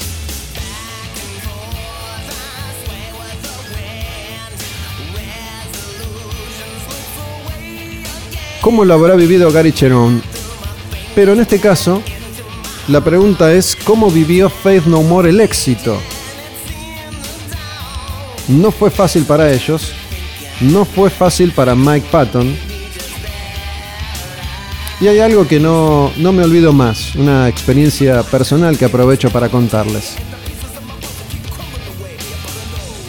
Esto, esto lo escuchó Limp Bizkit, lo escuchó Korn, lo escucharon todas esas bandas que unos pocos años más tarde iban también a aportar lo suyo en esto de la renovación de la música pesada. Lo que les iba a contar es lo siguiente, Faith No More iba a sacar un par de discos más después de este, pero el éxito les pesó mucho. Y mm, el primer viaje que hice en mi vida por laburo, que me dijeron, vas a ir a Estados Unidos a entrevistar a Faith No More. Ese fue el primer viaje por laburo que hice en mi vida. Mi primera experiencia, por suerte de muchas que vinieron después. Esto fue en el año 1997 y Faith No More estaba al borde de la disolución. Y me acuerdo charlar con Mike Patton en esa oportunidad, antes de ver en vivo a la banda, y le pregunté si de alguna forma sentía que se habían auto boicoteado, que habían renegado tanto del éxito que lo alejaron, que lo espantaron. Y curiosamente me dijo, y un poco sí. Más allá de la historia que escribieron después, ¿no? Estamos hablando de una mega banda y Mike Patton de un dios.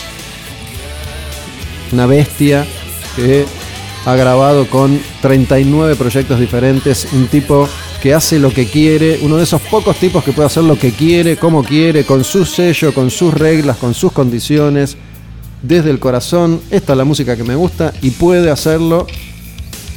Y puede hacerlo porque existió este disco de Faith No More, que lo puso ahí. Vamos con otra canción que está en The Real Thing. Es una versión, es un cover, es un clásico de Black Sabbath que se llama Warpex. Estamos recorriendo el disco The Real Thing de Faith No More. Y este riff clásico de Sabbath, la versión de ellos.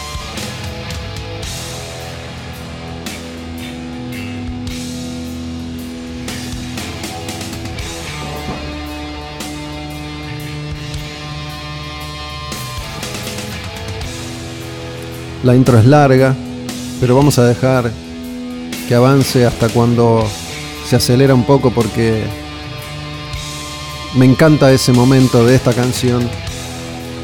Y es una. Una buena versión. La de Faith No More. Me acuerdo la primera vez que vino la banda acá a la Argentina fue uno de los.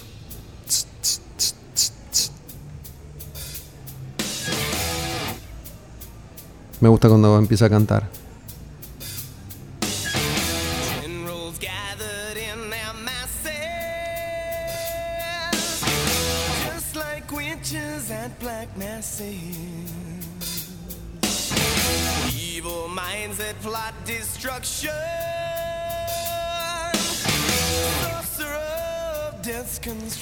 Esto es 1989. Piensen, piensen que Black Sabbath compuso esto 20 años antes.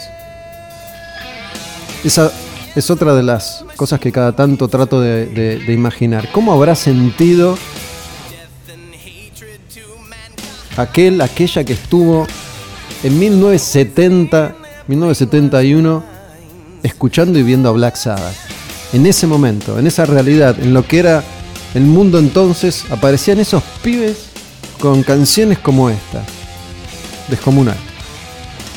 Les decía entonces que Face No More fue de las primeras bandas que empezaron a venir en principios de los 90 a Buenos Aires. Tocaron en obras en el 91.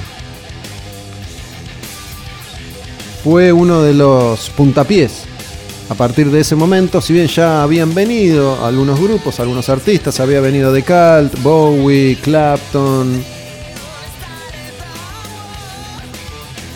Faith No More toca en obras en su mejor momento y a partir de 1991 todos vienen a tocar a Buenos Aires.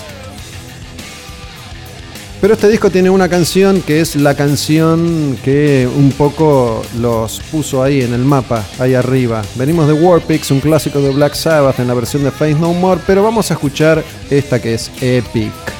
Este es el tema. Esta es la canción que hizo de Faith No More esto que conocemos ahora, que les abrió las puertas del Valhalla.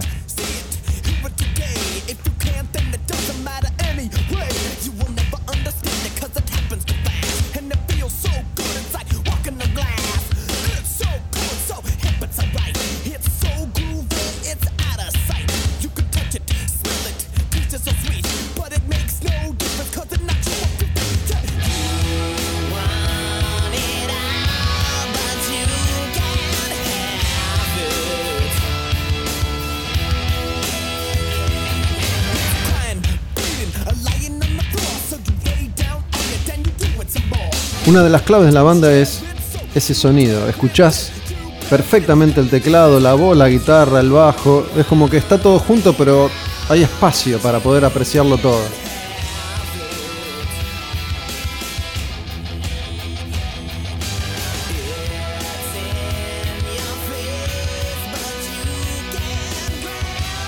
En 1989 Faith No More editaba The Real Thing y esta canción Epic.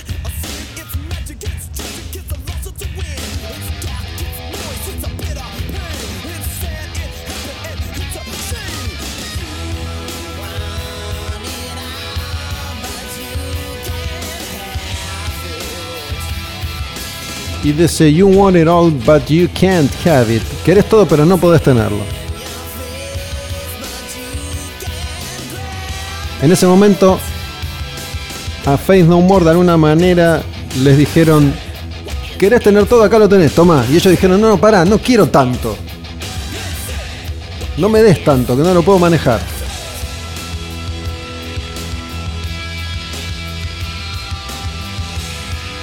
Esta parte que viene ahora me encanta.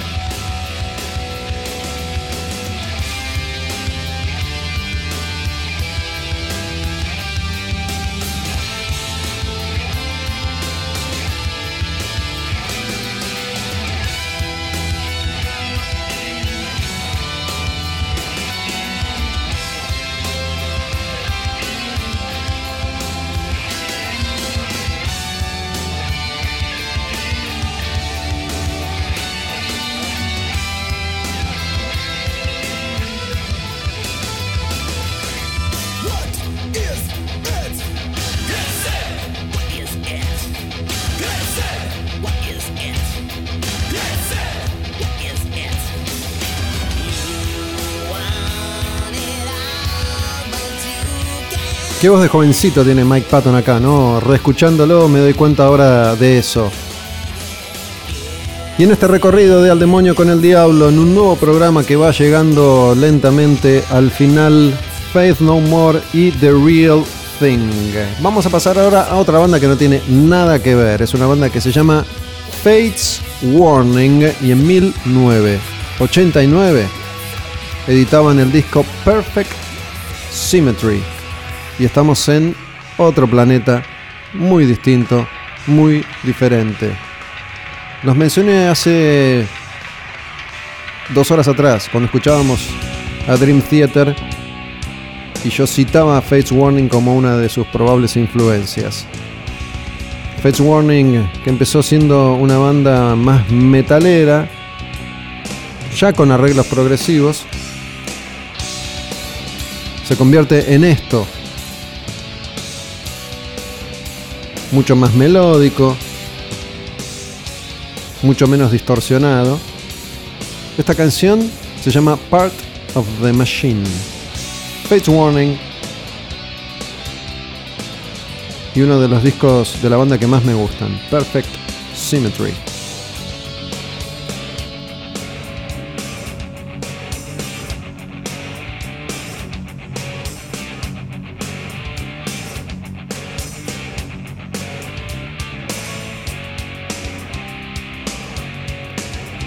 Al demonio con el diablo.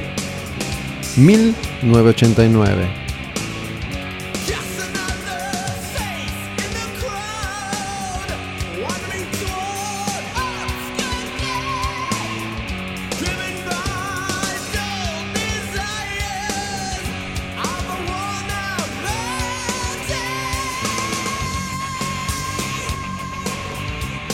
La historia de esta banda es una historia bastante particular porque son pocos los grupos que duran tanto tiempo.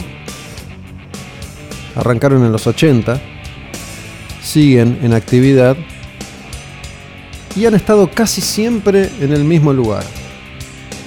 Nunca muy arriba, nunca muy abajo. Es una banda en términos comerciales chica, pero es una banda reconocida, una banda muy influyente, una banda que genera lo suficiente como para seguir adelante.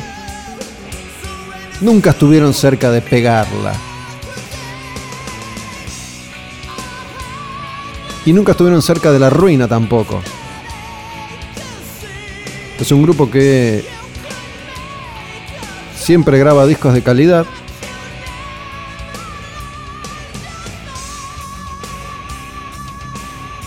Es como que están ahí para ser descubiertos.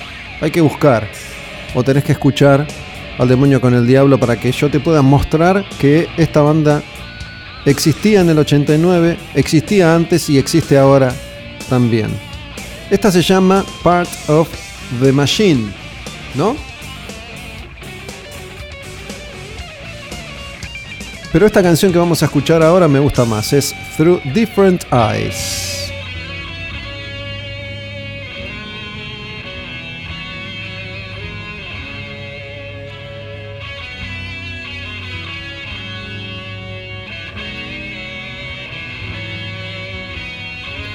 Ya para esta época no era, no era tan ochentoso el sonido de Fates Warning y me refiero a ochentoso para cierto tipo de metal, ¿no?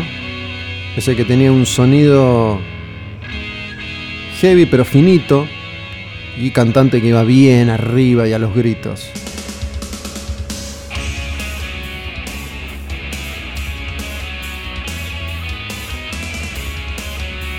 Acá se daban otros gustos. Seguramente movilizados por una de las bandas favoritas de todas estas bandas, Rush. Through Different Eyes.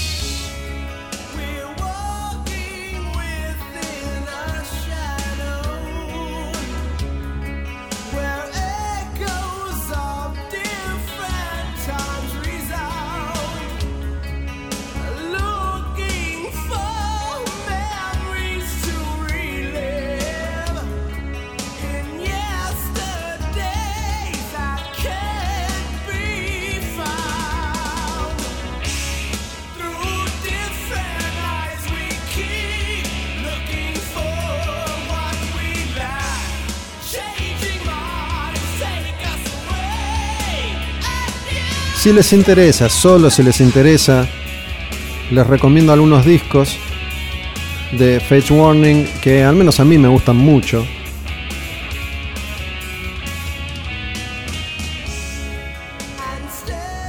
Este se llama Perfect Symmetry. Y para mí entran en, en su mejor etapa, aunque sigue siendo una banda muy interesante. Después sacan discos como Parallels, Inside Out,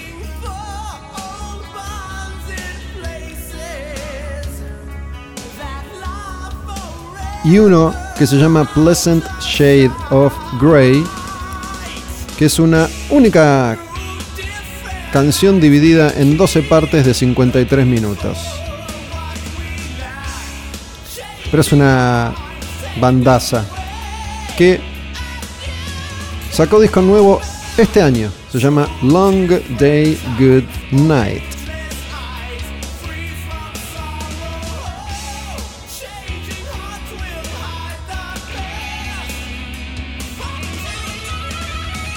Nosotros nos vamos a meter ahora en la última banda de este al demonio con el diablo. Vamos a pasar de Fates Warning a Great White. Y volvemos a la soleada California y al rock and roll.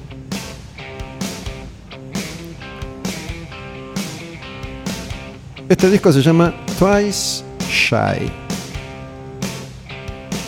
Great White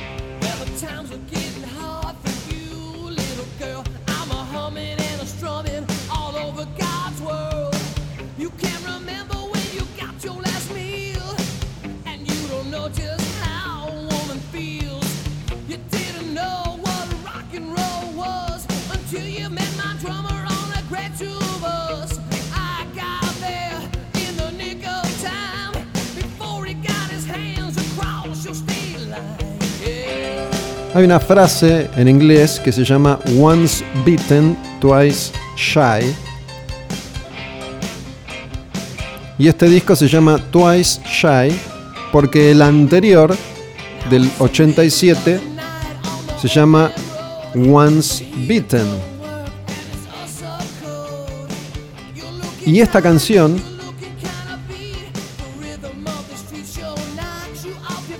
que estamos escuchando es justamente Once Bitten, Twice Shy. ¿Cómo era esa frase?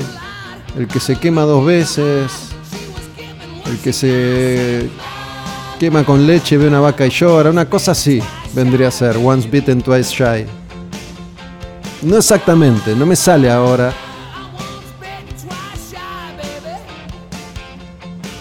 El verdadero significado de Once Bitten, Twice Shy. Pero es más bien ese, el que se quema con leche y ve una vaca y llora. Es, si tuviste una mala experiencia con algo, la próxima vez vas a ser más cuidadoso, vas a tener cuidado, vas a tener miedo.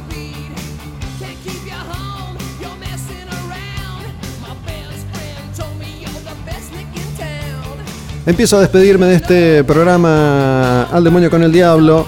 Repito lo que habitualmente digo. Muchas gracias a todos y a todas por escuchar, por estar ahí. Escríbanme a Olmedo Gus. Esa es mi cuenta en Instagram si quieren decirme cualquier cosa que quieran mencionar. Siempre pido que lo hagan en el momento en el que están escuchando porque es el momento en el que uno está medio caliente. Después te olvidás y te colgás. Somos cada vez seres humanos más vagos y a veces perdemos la iniciativa. Así que siempre sirve esto de qué pasa del otro lado. Ya que tienen la oportunidad de escuchar al demonio con el diablo on demand cuando quieran en tabernodinlive.com o en Spotify, pueden decir qué les parecen los programas. Hoy tuvimos 1989, tuvimos a Adrián Barilari hablando de Sueños del Mundo, el primer disco de Alianza, y volvió modo vikingo con Valhalla. Mi nombre es Gustavo Olmedo, como siempre les agradezco entonces, gracias a Álvaro que graba conmigo cada programa, al perro que es el encargado de la técnica y a Iván que es el dueño de todo esto. Once bitten, twice shy, Great White en el cierre de Al Demonio con el Diablo y mm, elegí esta canción como despedida porque es una, es una balada. Es una canción que, que me gusta mucho y me parece que está bueno como para bajar un poquito y escuchar uno de los clásicos de Great White. Great White es el gran tiburón blanco, a eso se refiere, de ahí viene el nombre de la banda. Una banda que sufrió varias peripecias, todavía existe, es uno de esos grupos que tuvo dos formaciones diferentes con el mismo nombre hasta que se pusieron de acuerdo. El cantante, esta voz, se llama Jack Russell, está por su cuenta y creo que es Jack Russell's Great White y después está la banda con otros integrantes que es Great White. Muchas veces ha sucedido eso, pasó con LA Guns, pasó con Queensryche, pasó con muchos grupos, algo curioso, pero sucede. Así somos las personas y los seres humanos. ¿Por qué juzgarlos a ellos si nosotros nos mandamos cagadas parecidas? Nos vamos entonces con una última canción, cerrando en 1989 por hoy. Nos vemos la próxima. Great White y esta hermosa balada que se llama House of Broken Love.